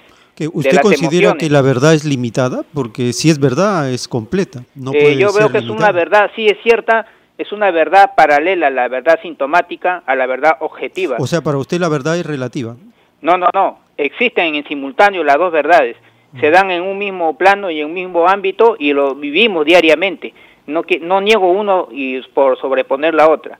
Ese es mi comentario, ¿no? Y yo digo de mis experiencias personales que tengo. Tengo escrito un libro sobre este tema de las verdades sintomáticas y de las verdades objetivas.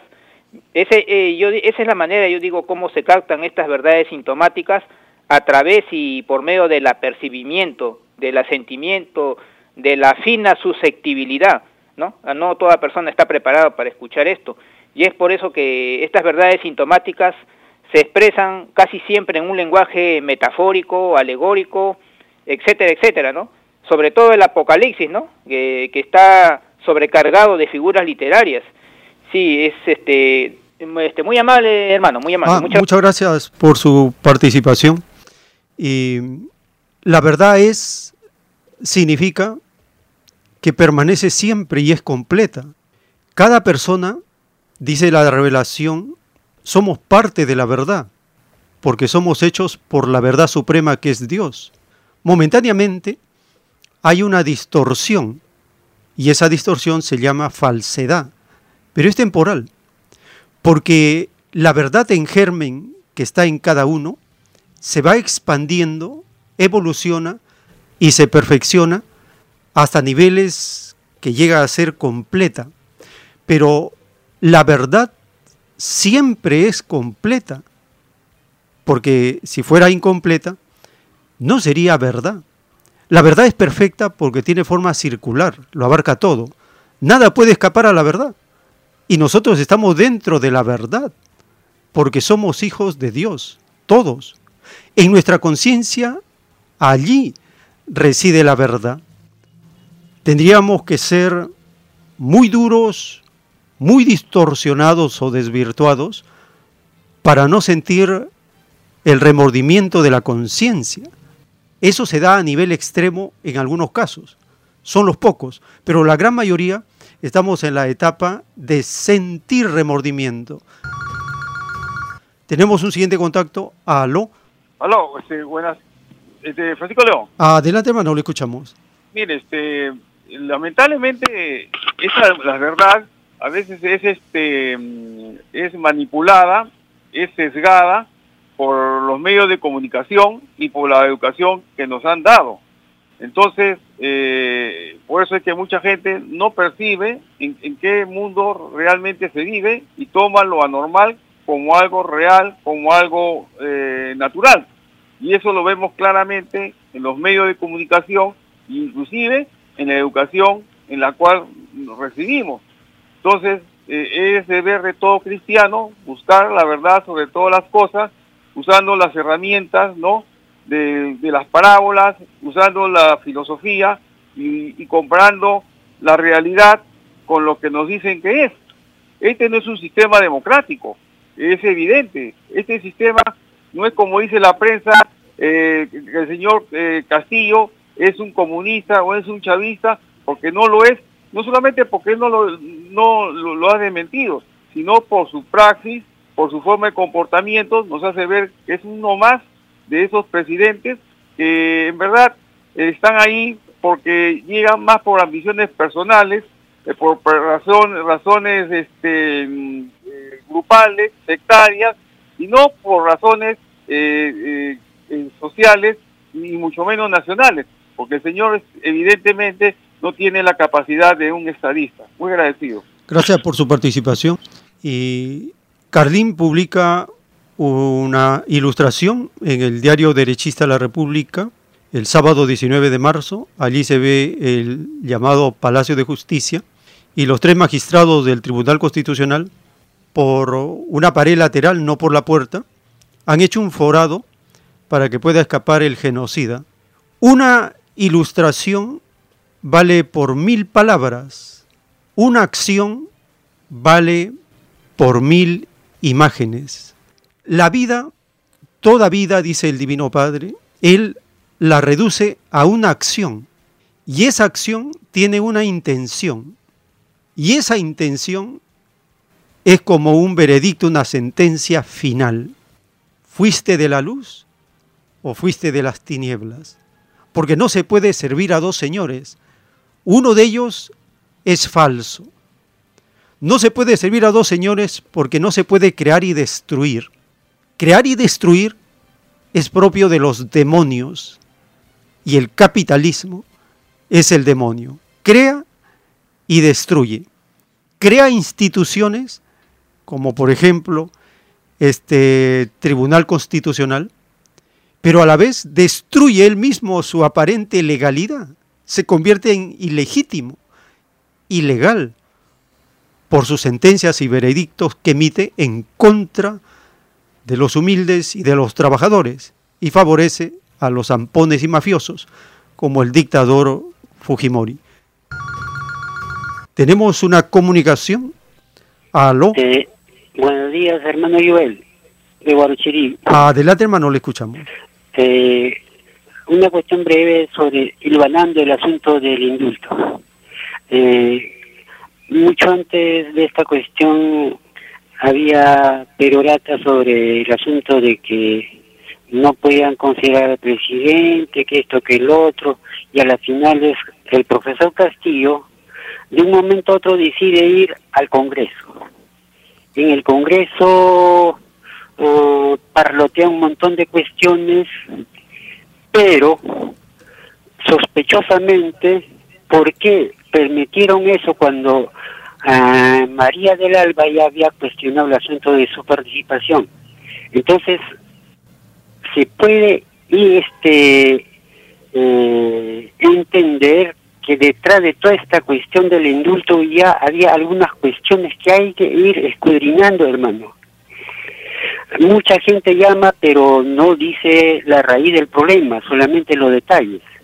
Entonces, el profesor Castillo sale campante y al otro día sale que el Tribunal Constitucional indulta al hombre, al hombre que entre, bueno, no es correcto decir entre comillas, eh, sale por la puerta grande mediante el asunto del Tribunal Constitucional.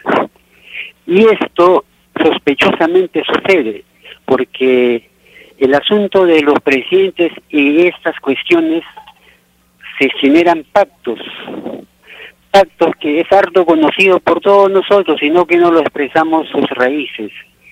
De manera, hermano, acá el asunto no solamente de que señalar los detalles, sino tenemos que ir a la raíz del problema. ¿Dónde radica el problema? Y finalmente, hermano, en cuanto a, a lo que crean o no en el asunto de Dios, a las finales cuando lo suceda algo, siempre en su boca, por la comisura de su boca, se agregan, oh Dios mío, si Karl Marx, que es el padre del capitalismo, estudió muchísimo la Biblia para efecto de hacer ese tipo de, eh, de su libro, Engels, y así sucesivamente, el mismo Albert Einstein también. Entonces, los que dicen que escriben y no sé cuántas cosas, bueno, pues hay que dejarlo como dice el Padre, Señor. Muy amable, hermano Joel. Muchas gracias, hermano, por su participación. Y así estamos terminando este segmento de llamadas. ¿Hay una más? Tenemos un contacto. Aló. Buenos días, hermano. Ahora sí. Ya. Adelante, hermana, le escuchamos. Entonces, querido hermano, ya que se ha dado eh, esta decisión del Tribunal Constitucional eh, a favor de Fujimori, teniendo tanto, tanto delito encima, parece que hay otros presos que están en la cárcel, tal vez teniendo menos delitos que este Fujimori. Entonces, pues que ellos también salgan, ¿no le parece? Nada más, querido hermano. Muchas gracias, hermana, por su participación. Así terminamos este segmento y les invitamos a acompañarnos porque tenemos más audios para compartir en la siguiente. Por la gracia del Divino Padre Eterno, vamos a continuar.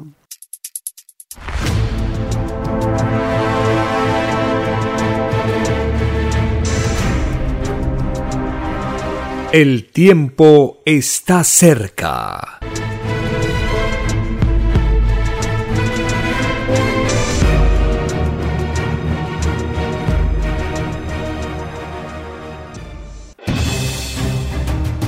El tiempo ha llegado. Hay momentos cuando el pueblo entra en un estado de soberanía y esto ocurre cuando el creador de la vida ordena cambiarlo todo. Por mandato divino, está escrito en la doctrina Alfa y Omega que deben constituirse congresos de obreros y obreras en todas las naciones. Cristo dijo en Lucas 12, verso 32, No temáis, pequeño rebaño, porque a vuestro Padre le ha placido daros el reino. Envíe sus aportes en texto y audio al 934-407-166 o solicite más información al 934-407-166. Solo una unidad común con nueva moral dará paz al mundo. Por orden de Dios Padre, el mundo será dirigido por los trabajadores. Ha llegado el tiempo para que el pueblo escoja su propio destino y se gobierne a sí mismo. Alegraos, humildes del mundo, vuestro yugo llega a su fin.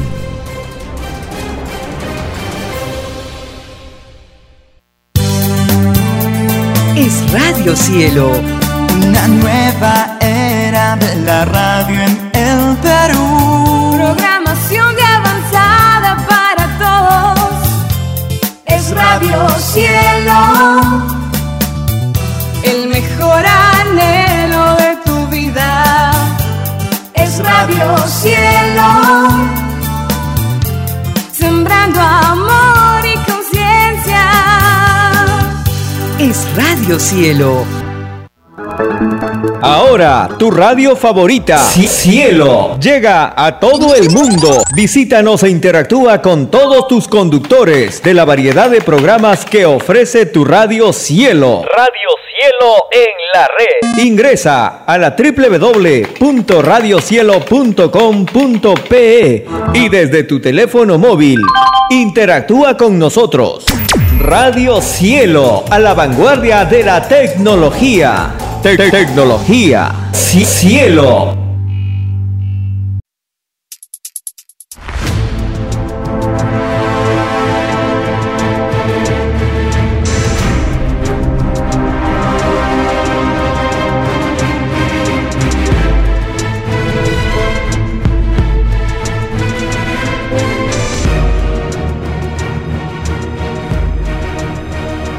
Porque los acontecimientos de la prueba de la vida no se detienen.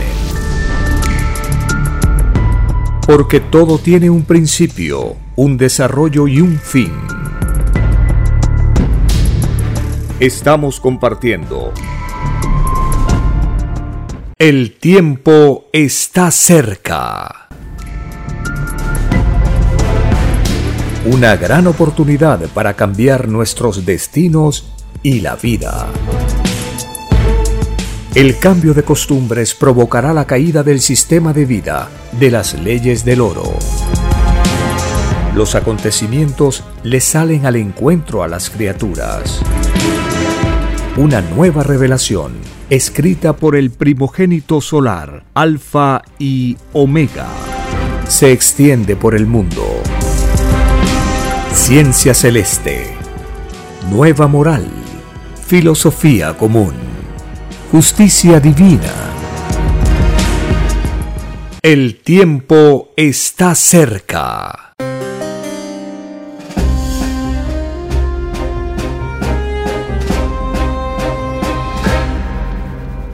Gracias al Divino Creador de todas las cosas, estamos compartiendo estas informaciones que tienen fundamento en las Sagradas Escrituras y la luz de la doctrina del Cordero de Dios. Allí aprendemos a distinguir lo verdadero de lo falso, la justicia de la injusticia. Aprendemos y reconocemos que el capitalismo es el mismo Satanás hecho sistema de vida y que solo el comunismo de Dios hecho sistema de vida es la última palabra o la solución final a todos los problemas que pasamos en este planeta de pruebas. Cuando nosotros escuchamos al autor de los rollos telepáticos contarnos cómo se inició su contacto con el Divino Padre Eterno, cómo el Divino Padre Eterno lo llama en su mente con un mensaje telepático cuando tenía siete años de edad. Y en los rollos leemos que ese tipo de pruebas es una prueba suprema, es la suprema prueba que puede pasar cada criatura. Y en cualquier momento, en forma inesperada, en forma sorpresiva, el Divino Padre Eterno se puede comunicar con cualquier ser humano, en cualquier tiempo, en cualquier época, se puede comunicar de formas que no tienen límites. En el caso del autor de los rollos del Cordero, fue con un mensaje telepático. Escuchemos al autor contarnos esta experiencia que en los rollos se le llama la suprema prueba que pasa el primogénito solar estando en un planeta de pruebas como la Tierra. Escuchemos al autor contarnos de desde los siete años de edad.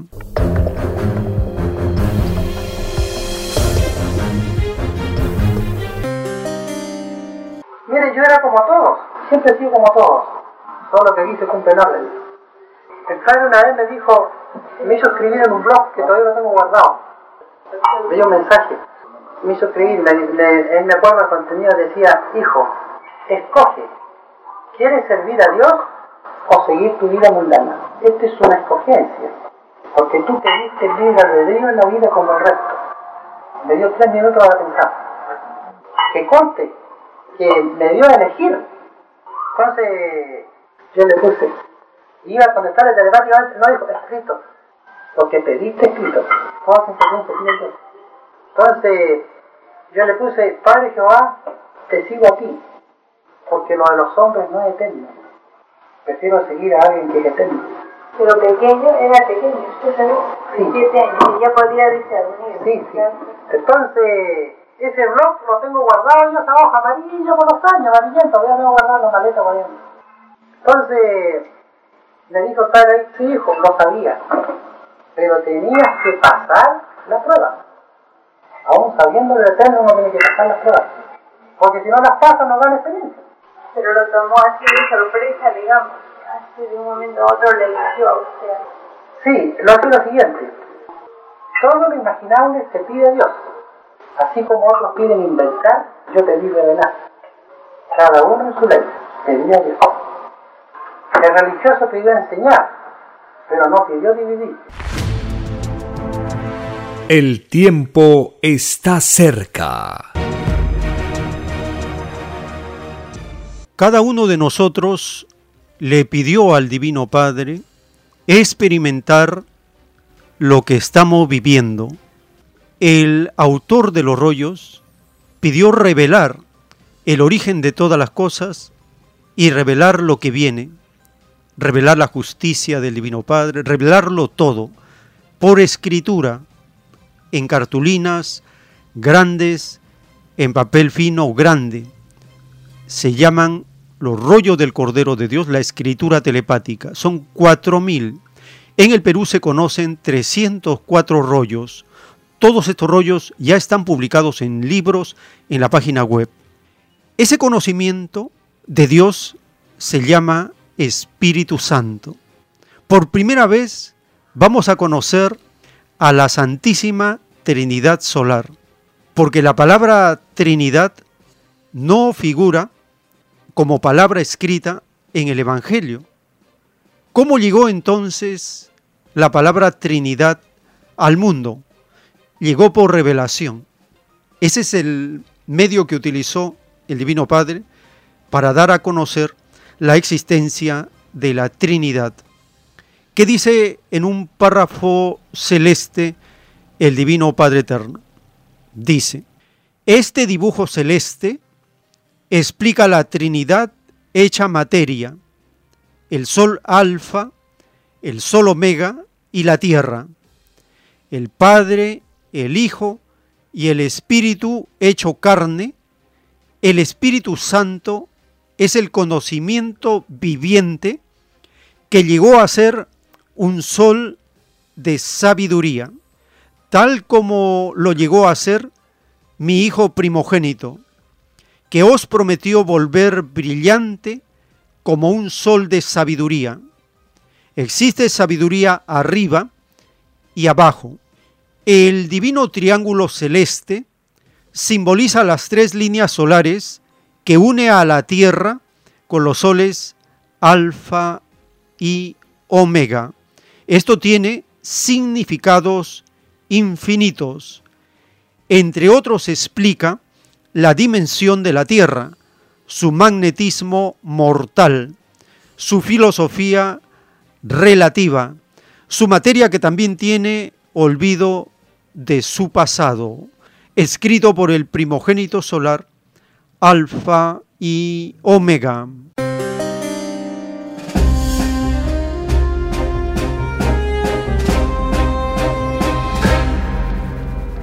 Compartiendo los capítulos del Evangelio según Marcos, en el capítulo 3 se relata cómo Jesús cura a un hombre que tenía la mano seca.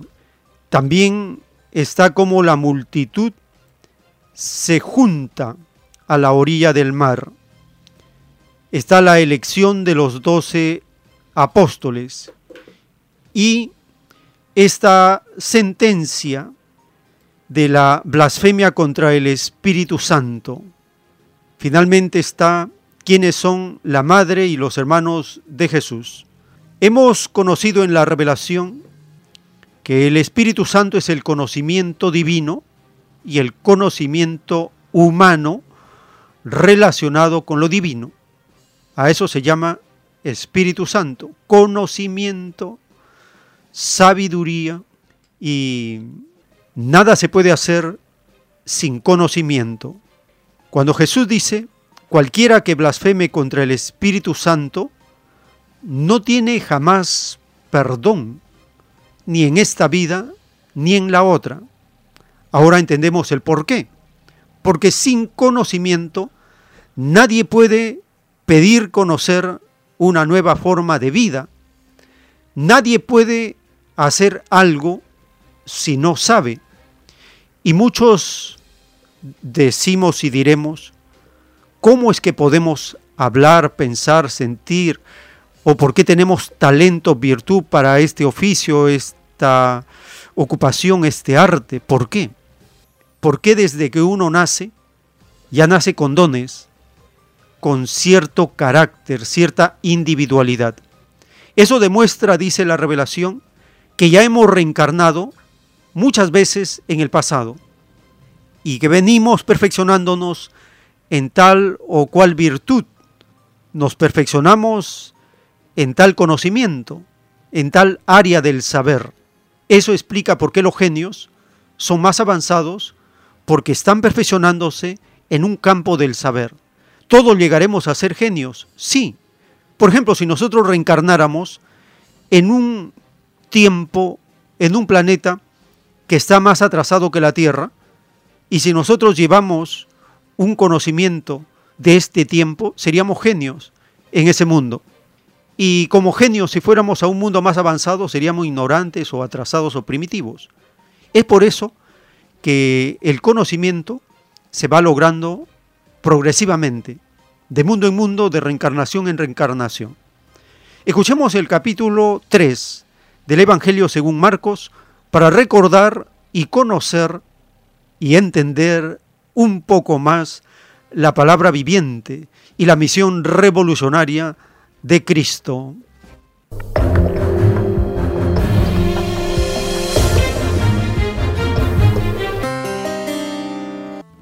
Marcos capítulo 3 Y otra vez entró en la sinagoga, y había allí un hombre que tenía una mano seca, y le acechaban si en sábado le sanaría, para acusarle.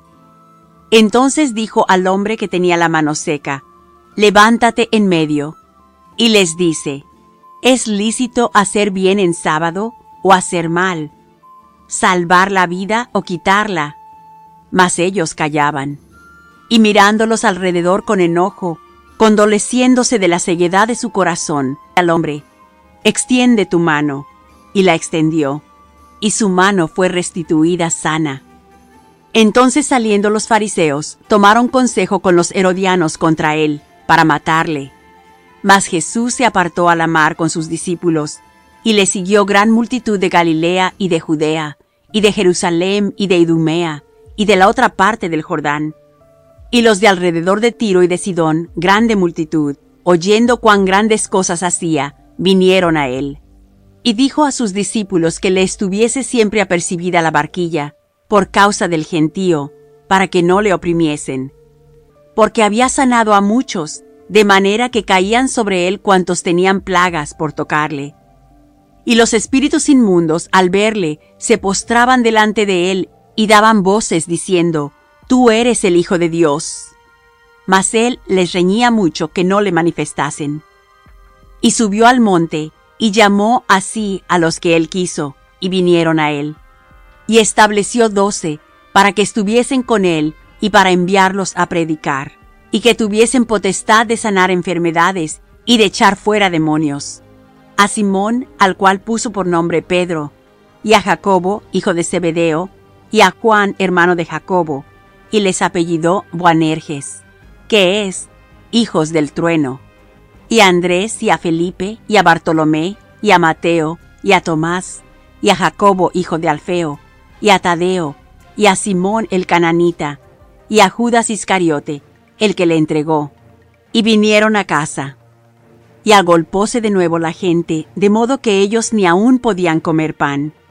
Y como lo oyeron los suyos, vinieron para prenderle, porque decían, está fuera de sí.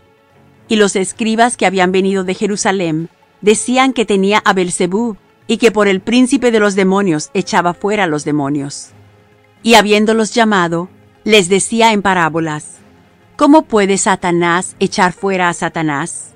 Y si algún reino contra sí mismo fuere dividido, no puede permanecer el tal reino. Y si alguna casa fuere dividida contra sí misma, no puede permanecer la tal casa.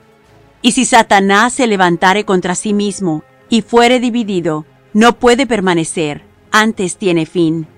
Nadie puede saquear las alhajas del valiente entrando en su casa, si antes no atare al valiente, y entonces saqueará su casa. De cierto os digo, que todos los pecados serán perdonados a los hijos de los hombres, y las blasfemias cualesquiera con que blasfemaren. Mas cualquiera que blasfemare contra el Espíritu Santo no tiene jamás perdón, mas está expuesto a eterno juicio. Porque decían, tiene espíritu inmundo. Vienen después sus hermanos y su madre, y estando fuera enviaron a él llamándole. Y la gente estaba sentada alrededor de él, y le dijeron, He aquí, tu madre y tus hermanos te buscan fuera. Y él les respondió diciendo, ¿Quién es mi madre y mis hermanos? Y mirando a los que estaban sentados alrededor de él, dijo, He aquí mi madre y mis hermanos. Porque cualquiera que hiciere la voluntad de Dios, este es mi hermano, y mi hermana, y mi madre. Fin del capítulo 3. El tiempo está cerca. En un párrafo de un rollo telepático del Cordero de Dios, el Divino Padre Eterno nos revela la felicidad eterna sale de los mismos mandatos del Padre, no sale de ninguna concepción humana. El llamado capitalismo es de concepción humana, no es árbol plantado por el Padre y de raíz será arrancado de la evolución humana. Ciertamente que el fin del sistema de cosas, salidas de hombres, ha llegado. ¿Qué pasará, Divino Padre Jehová, en mi rebaño? Te lo diré, hijito, porque has nacido para revelar las cosas primeras, las leyes universales. En tu país, los que asesinaron y aislaron al pueblo llorarán, porque estos demonios sedientos de poder así lo pidieron en el reino de los cielos.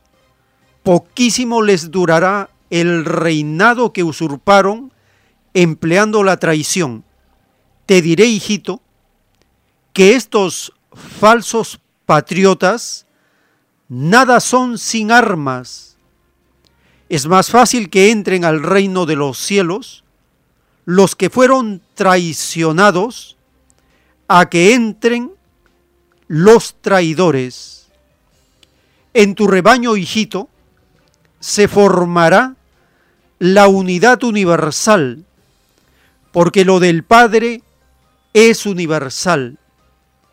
He aquí que el Padre Jehová, de en medio de sus enemigos, hace nacer el principio del nuevo mundo, el mundo omega.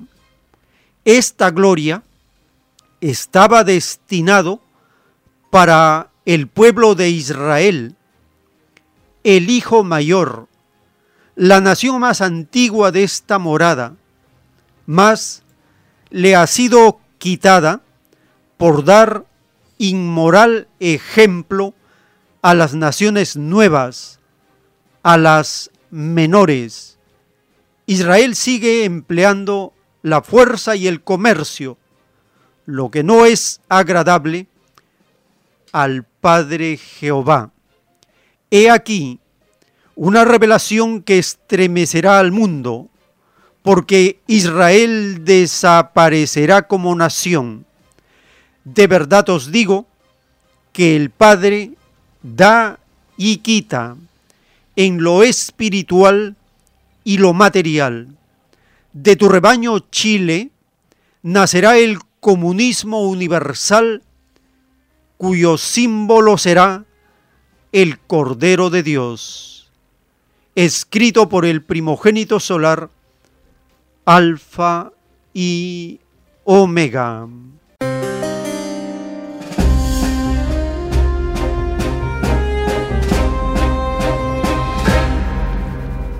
En este párrafo de las conversaciones telepáticas del Divino Padre Jehová con el primogénito solar, Alfa y Omega, hay bastantes profecías que están en pleno desarrollo. Por ejemplo, dice que en el rebaño de Chile se formará la unidad universal.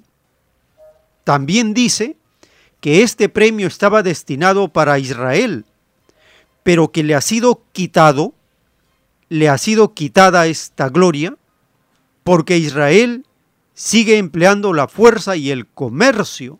Mal ejemplo ha dado a las naciones menores, a las que son más recientes, porque el rebaño de Israel es el más antiguo de esta morada.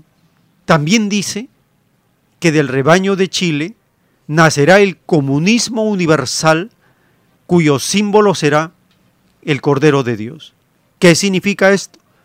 Que la hoz y el martillo, que es el símbolo del comunismo terrenal, será reemplazada por el Cordero de Dios.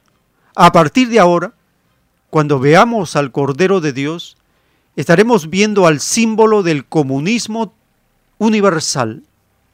¿Cuál es el símbolo del comunismo universal que el planeta va a usar? Es el Cordero de Dios. ¿Qué se formará en Chile? La unidad universal.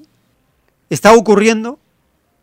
Acabamos de escuchar al nuevo mandatario, el gobernante socialdemócrata Gabriel Boric, anunciar de la necesidad de constituir una nueva unidad a partir de cosas comunes en las naciones, pero está dando unas primeras ideas, un sentimiento de unidad. Él es el llamado para materializar esta unidad universal, no, tiene que ser un comunista.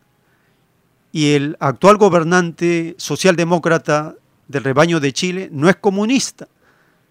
Solo un comunista, hombre, mujer, hombres y mujeres, pueden formar la unidad universal. Y en el rebaño de Chile hay comunistas en cantidad, como también hay comunistas en el Perú y en todas las naciones. ¿Por qué?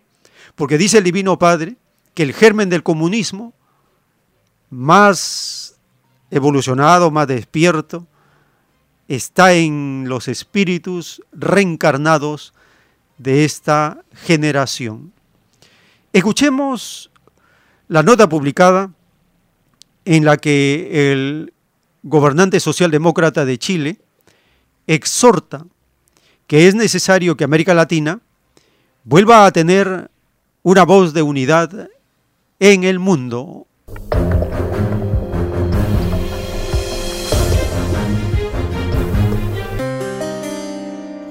El presidente de Chile, Gabriel Boric, afirmó el lunes que es necesario e importante que América Latina vuelva a tener una voz en el mundo.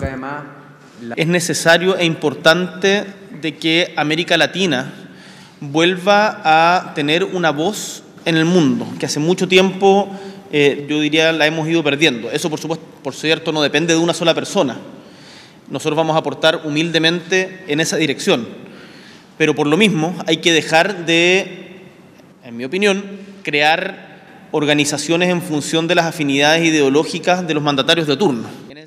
El presidente chileno dijo que lo que ha visto en los últimos 10 o 15 años es que en América Latina han estado tremendamente divididos. Queremos que eh, sea algo que no sea solamente simbólico, sino que se traduzca en colaboraciones concretas, por ejemplo, en términos de facilitar el paso de las fronteras, en inversiones. Hablamos también no solamente de hacer un encuentro que tenga relación con dinero en el sentido de las inversiones o el intercambio comercial, sino también con cultura que es algo que eh, compartimos con Argentina y donde tenemos muchísimo que aprender el uno del otro. El presidente de la Nación Austral anunció que su primer viaje internacional será a Argentina. En la instancia, el mandatario chileno también resaltó que tienen con Bolivia una agenda de integración tremendamente importante en materias de energía y de transporte. El político de 36 años, Gabriel Boric Font, asumió el viernes la presidencia de Chile con un gabinete de corte feminista, ecológico y lleno de juventud en medio de la crisis económica y sanitaria que embiste al país sudamericano. Con información de la oficina en Santiago, Chile, Noticias Xinhua.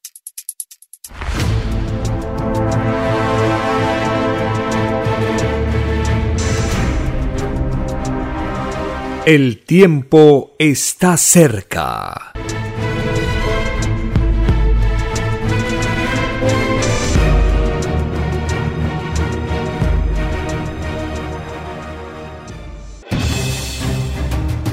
El tiempo ha llegado. Hay momentos cuando el pueblo entra en un estado de soberanía y esto ocurre cuando el creador de la vida ordena cambiarlo todo.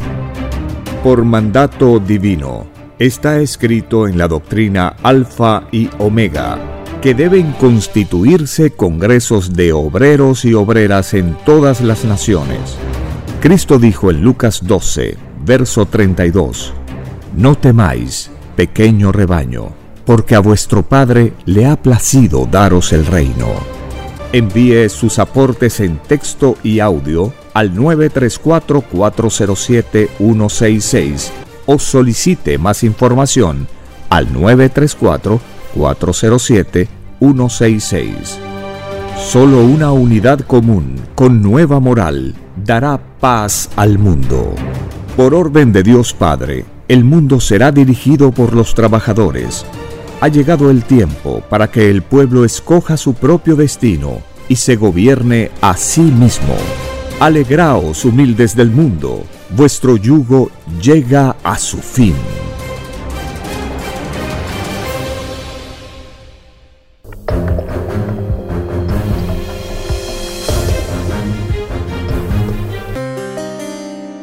En el juicio intelectual de Dios para este mundo, en el libro Lo que vendrá, están los títulos de los rollos del Cordero de Dios. El título 3552 dice el Divino Padre Eterno, el armamentismo creado por el socialismo mundial fue creado para reprimir al antiguo armamentismo de la bestia capitalista.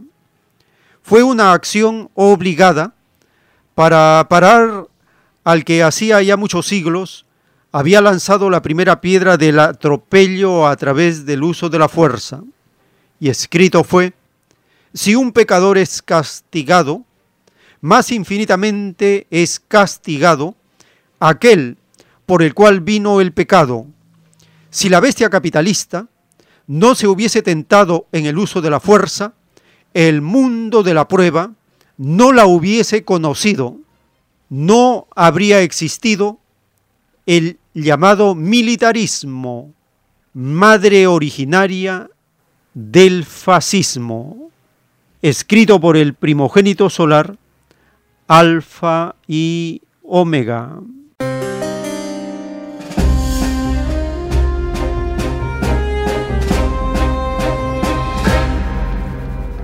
Estados Unidos, cabeza de la bestia apocalíptica, la OTAN, Occidente, que representa a los países llamados ricos, capitalistas, de falsa democracia, tienen en sus planes de expansión apoderarse y dominar a Rusia para saquear sus cuantiosas riquezas naturales.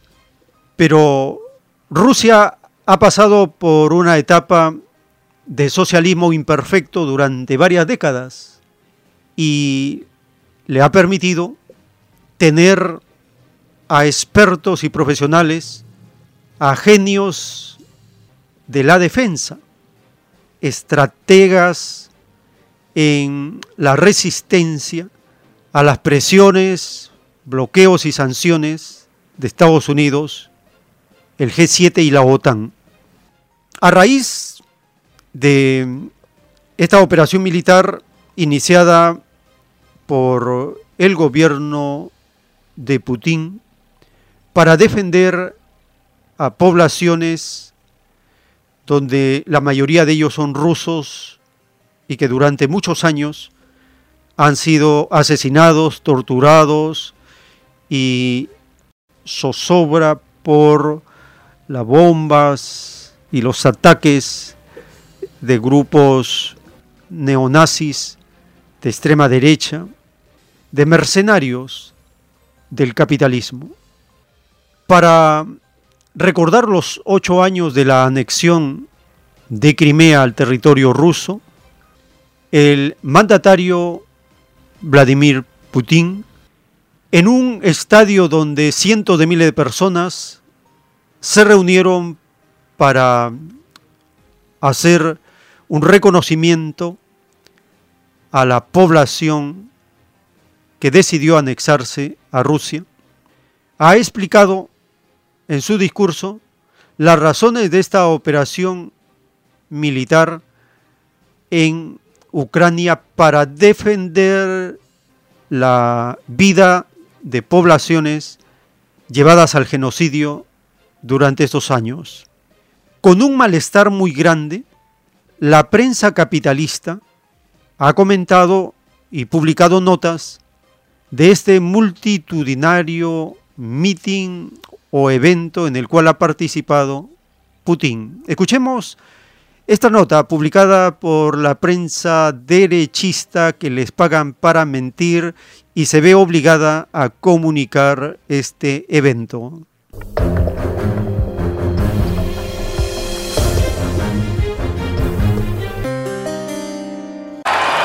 Somos un país inmenso, somos invencibles y a un pueblo que cree en su presidente no se le puede doblegar.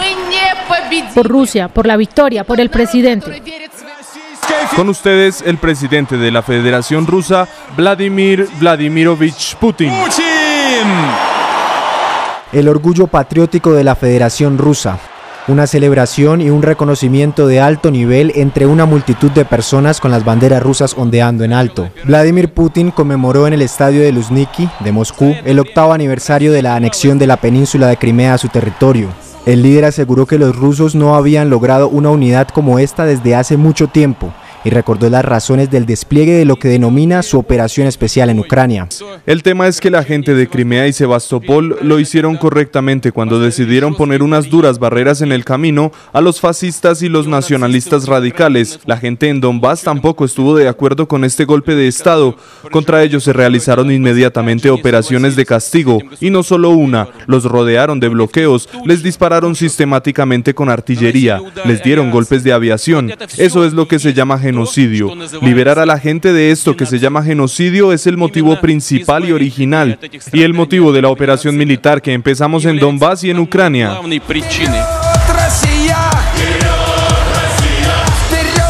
Durante el evento al que asistieron decenas de miles de personas, el simbolismo patriótico fue el protagonista.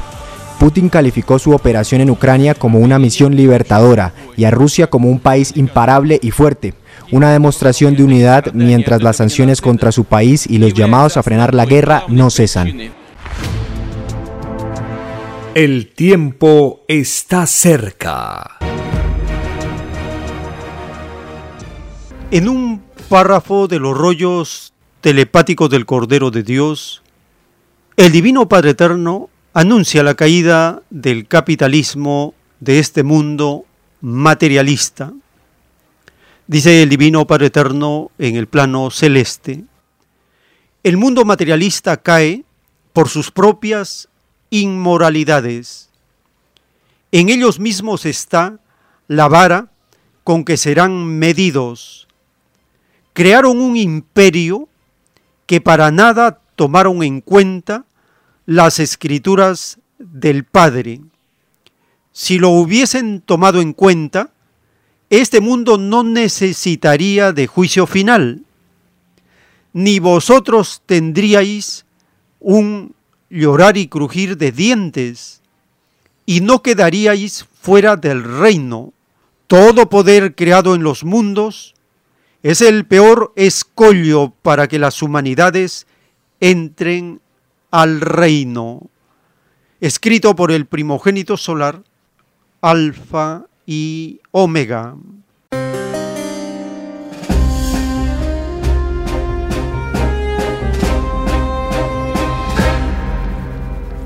habla de los imperios de extrañas filosofías, habla del imperio de la fuerza que aún existe en un grupo de demonios encarnados que explotan el orgullo de los seres humanos, haciéndoles creer en conceptos falsos como patria, lealtad, soberanía, honor, conceptos que solo sirven a Estados Unidos, al G7, a la OTAN, a Occidente.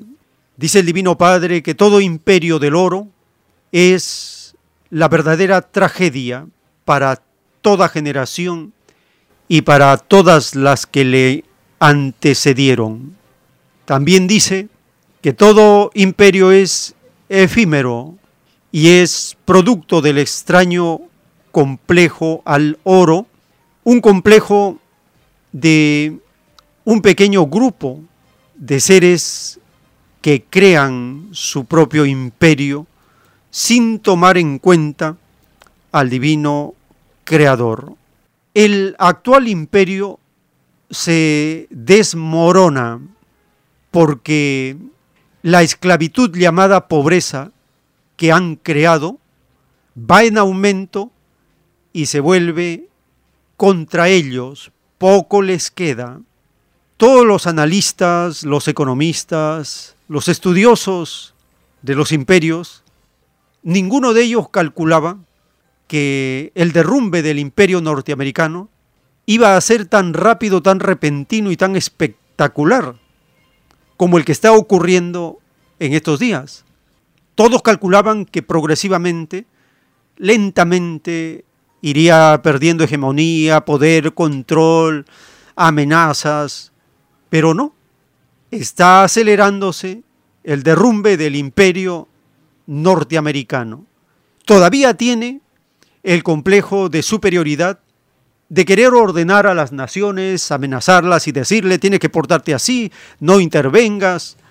Escuchemos la nota publicada de una conversación entre el dictador abominable, el hombre despreciable de Estados Unidos, el dictador Biden que tiene sus manos manchadas de sangre, un genocida de larga data, un despreciable, como menciona la profecía del Antiguo Testamento, está actualmente amenazando a Rusia y las naciones si es que ellas cooperan o se alinean con esta defensa que hace Rusia de su soberanía y de las poblaciones cercanas a ella.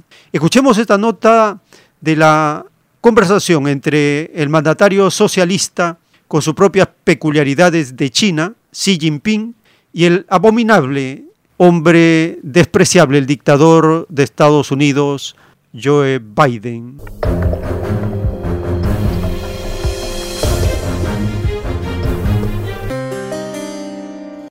China llamó a Estados Unidos a asumir responsabilidades internacionales y trabajar juntos para el establecimiento de la paz. Esto durante una videollamada realizada entre el presidente estadounidense Joe Biden y su homólogo Xi Jinping. Además abordaron otros temas de interés internacional como la solución de la guerra en Ucrania, la tensión acerca de Taiwán y la actividad de la OTAN. Tenemos en directo a Elena Villar.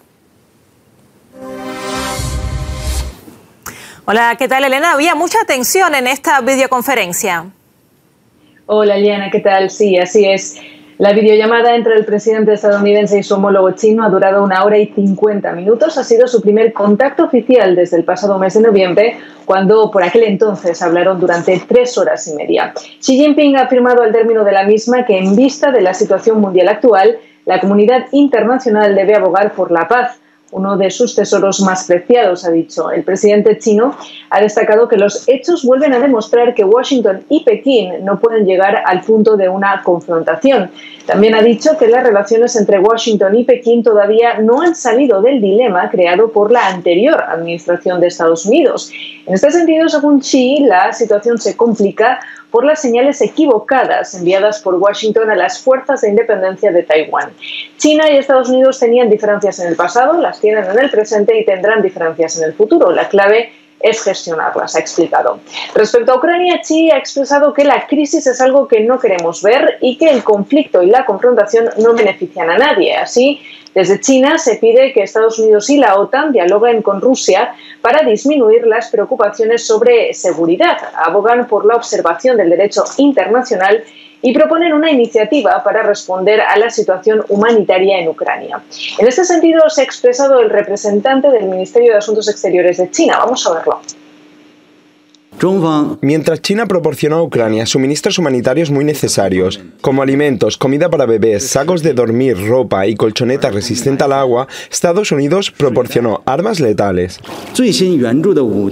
¿Traerá el último envío de armas de Estados Unidos estabilidad y seguridad a Ucrania o causará más víctimas civiles en el país? ¿Qué necesitan más los civiles de Ucrania? ¿Comida y sacos de dormir o ametralladoras y artillería? La respuesta es fácil para las personas racionales y con sentido común. Recordemos que esta videollamada se produce en un contexto en el que Estados Unidos intenta convencer a Pekín de que se distancie de Rusia. China no ha condenado ni defendido públicamente la operación militar de Rusia en Ucrania y funcionarios chinos, así como medios públicos estatales, han culpado en gran medida a Estados Unidos y a Occidente. Previo a esta videoconferencia, el pasado lunes, recordemos que en Roma se reunieron el principal diplomático chino y el asesor de seguridad nacional estadounidense durante siete horas. Según un alto funcionario estadounidense, Jake Sullivan, advirtió sobre consecuencias si Pekín apoya materialmente la guerra. China ha negado tajantemente las acusaciones de Estados Unidos sobre sus aspiraciones de asistir a Rusia y las ha calificado de desinformación. Sin embargo, este viernes, Wendy Sherman, subsecretaria de Estado, ha advertido en la CNN que Pekín debe decidir si quiere colocarse o no en el lado correcto de la historia. En esta jornada también desde el Departamento de Estado estadounidense ha trascendido que se espera que muchas de las sanciones que Estados Unidos ha impuesto a Rusia se cancelen en el caso de que cese la operación militar y Ucrania recuperase la soberanía. Washington asegura darse cuenta de que las sanciones afectan a la población rusa, aunque dicen que su objetivo son las autoridades del país. El tiempo está cerca. En los rollos telepáticos del Cordero de Dios, el Divino Padre Eterno nos revela cómo la prueba de la vida fue falseada y las promesas que cada uno de nosotros le hicimos al Divino Padre.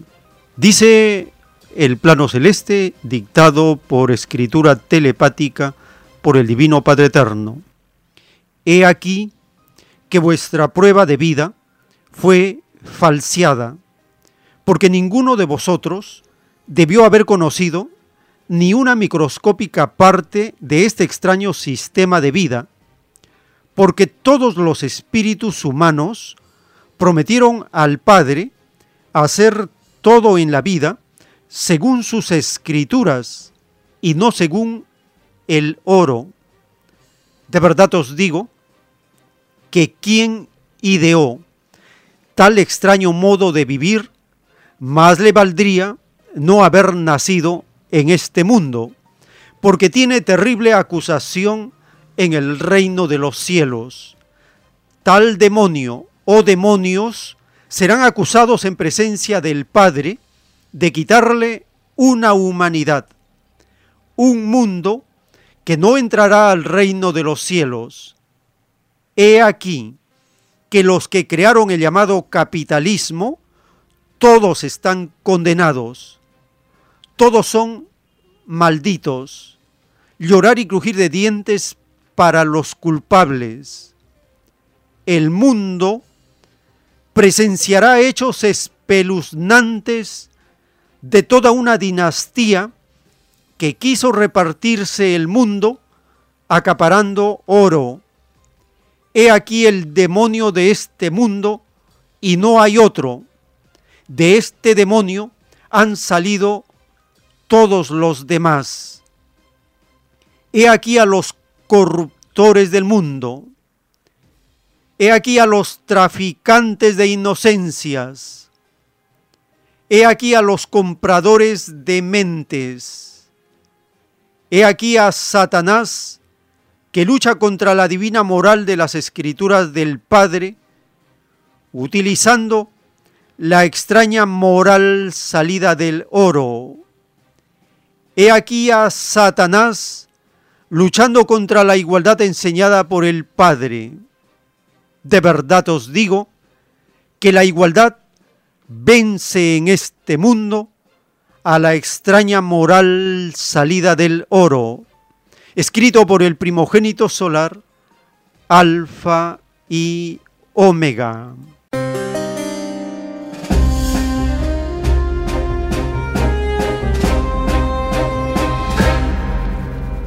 Tal como anuncia el Divino Padre en la revelación, el mundo conocerá hechos espeluznantes de una dinastía que quiso repartirse el mundo acaparando oro. En un editorial de cultura estratégica se publica una nota titulada Los reclamos de guerra biológica de Estados Unidos, de Rusia, en Ucrania necesitan respuestas serias. Estados Unidos y Rusia continuaron esta semana con furiosas disputas sobre el tema de los laboratorios biológicos en Ucrania. Estados Unidos acusa a Rusia de desinformación sobre los laboratorios, diciendo que eran instalaciones sanitarias estándar que estudian enfermedades comunes y epidemiología.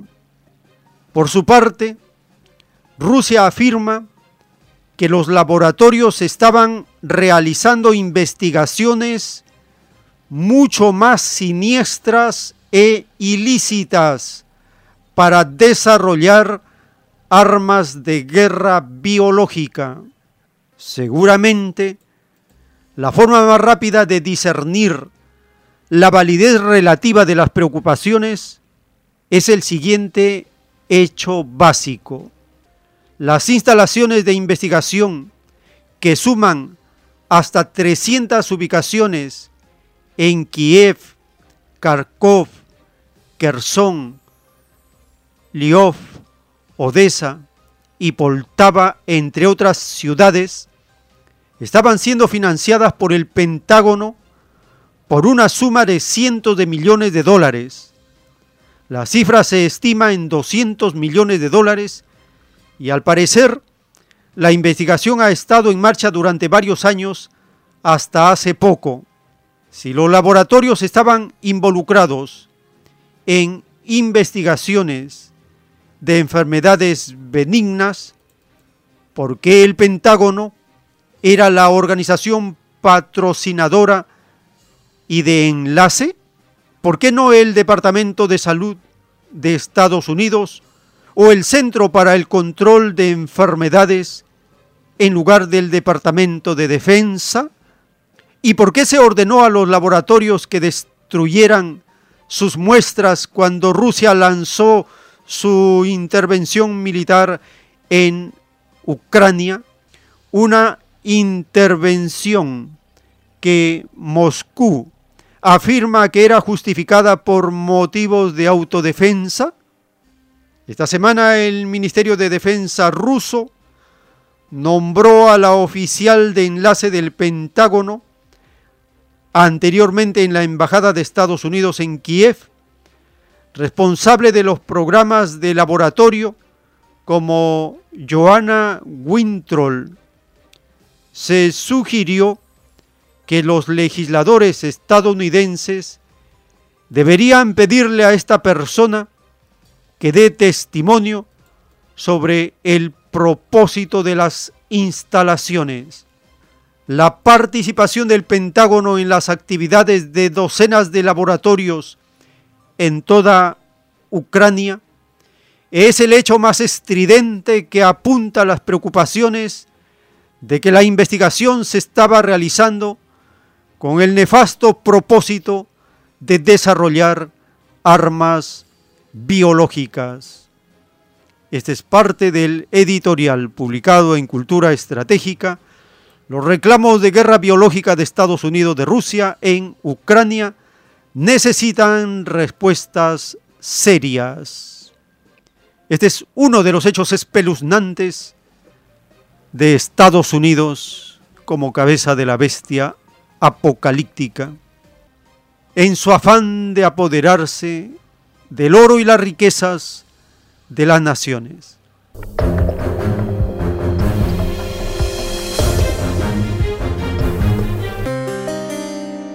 Todo esto está anunciado en la divina revelación. Nosotros la conocemos desde hace 50 años atrás. Por lo tanto, la divina revelación y sus profecías en pleno cumplimiento nos anuncian estamos a las puertas de los grandes acontecimientos esperados por siglos y siglos. El Hijo de Dios, como juez solar, será presentado, dicen los rollos telepáticos, por los honorables Dalai Lamas de lejano Tíbet. No por este llamado Dalai Lama que vive en la India, por él no, es un llamado Dalai Lama. Los rollos telepáticos hablan de los lamas tibetanos que tienen poderes espirituales como la telepatía en el grado básico, tienen poderes hasta de levitación, poderes de la clarividencia, pueden ver el aurea, entre otras facultades que han desarrollado estos hermanos, los lamas tibetanos.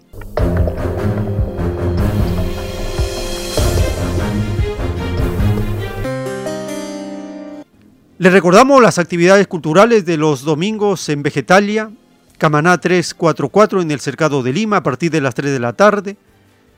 Les avisamos a todos los hermanos y hermanas para la distribución de miles y miles y miles de volantes de diverso tema para acelerar los acontecimientos del juicio final y la caída del capitalismo, porque escrito está en los rollos telepáticos, Basta que una mente lea al Cordero de Dios y el capitalismo cae.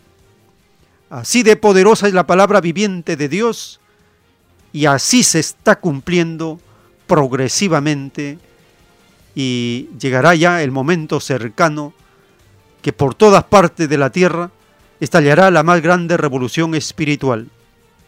Conferencia para este domingo 20 de marzo de 2022 en Vegetalia Camaná 344 a partir de las 4 de la tarde, el origen de las Sagradas Escrituras revolucionarias y en Lince, en el restaurante vegetariano Fuente Natural, Avenida Canevaro 469, de lunes a sábado a partir del mediodía, solicite sus volantes y folletos del mensaje telepático y del mundo será regido por los mismos que fueron explotados.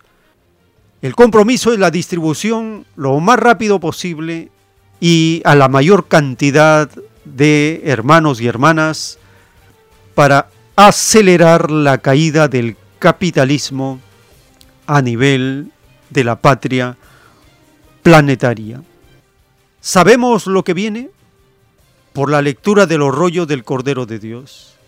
Necesitamos una mayor preparación en el estudio de las Sagradas Escrituras? Sí, acelerado, intensivo, sin descanso, porque está escrito que el mundo solo puede derribar a sus yugos con la fe, los mandamientos, las escrituras del Padre, porque ellos invitan a la acción, invitan al cambio de costumbres, al cambio de pensar, las Sagradas Escrituras es un libro viviente, no es un libro muerto, es un libro de práctica, de acción, de comprobar en medio de la lucha material el poder de Dios a través de los mandamientos, sus parábolas, sus leyes, su justicia.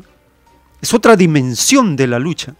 Es la lucha eterna entre el bien y el mal, entre un extraño sistema de vida y una nueva forma de vivir que empieza a extenderse por la tierra. Dos mundos en uno.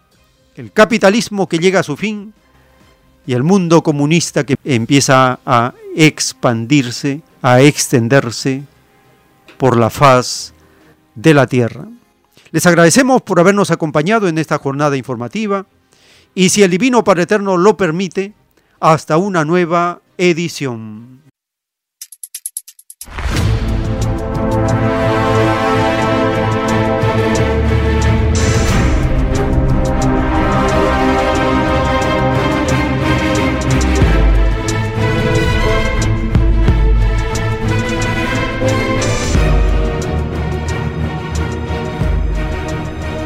Porque la vida en desarrollo no se detiene en ningún instante.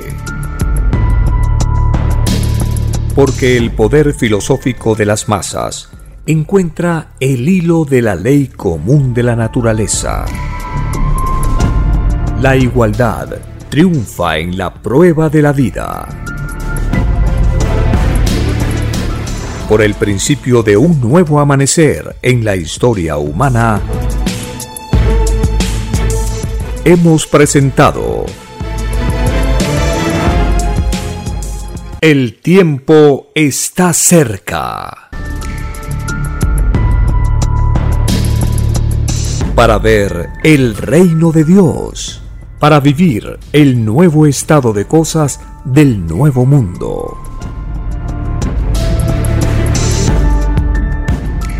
Visite www.alfayomega.com y descargue gratis todos los libros en PDF. Vea y lea los libros digitales en formato EPUB y disfrute la lectura de la ciencia celeste.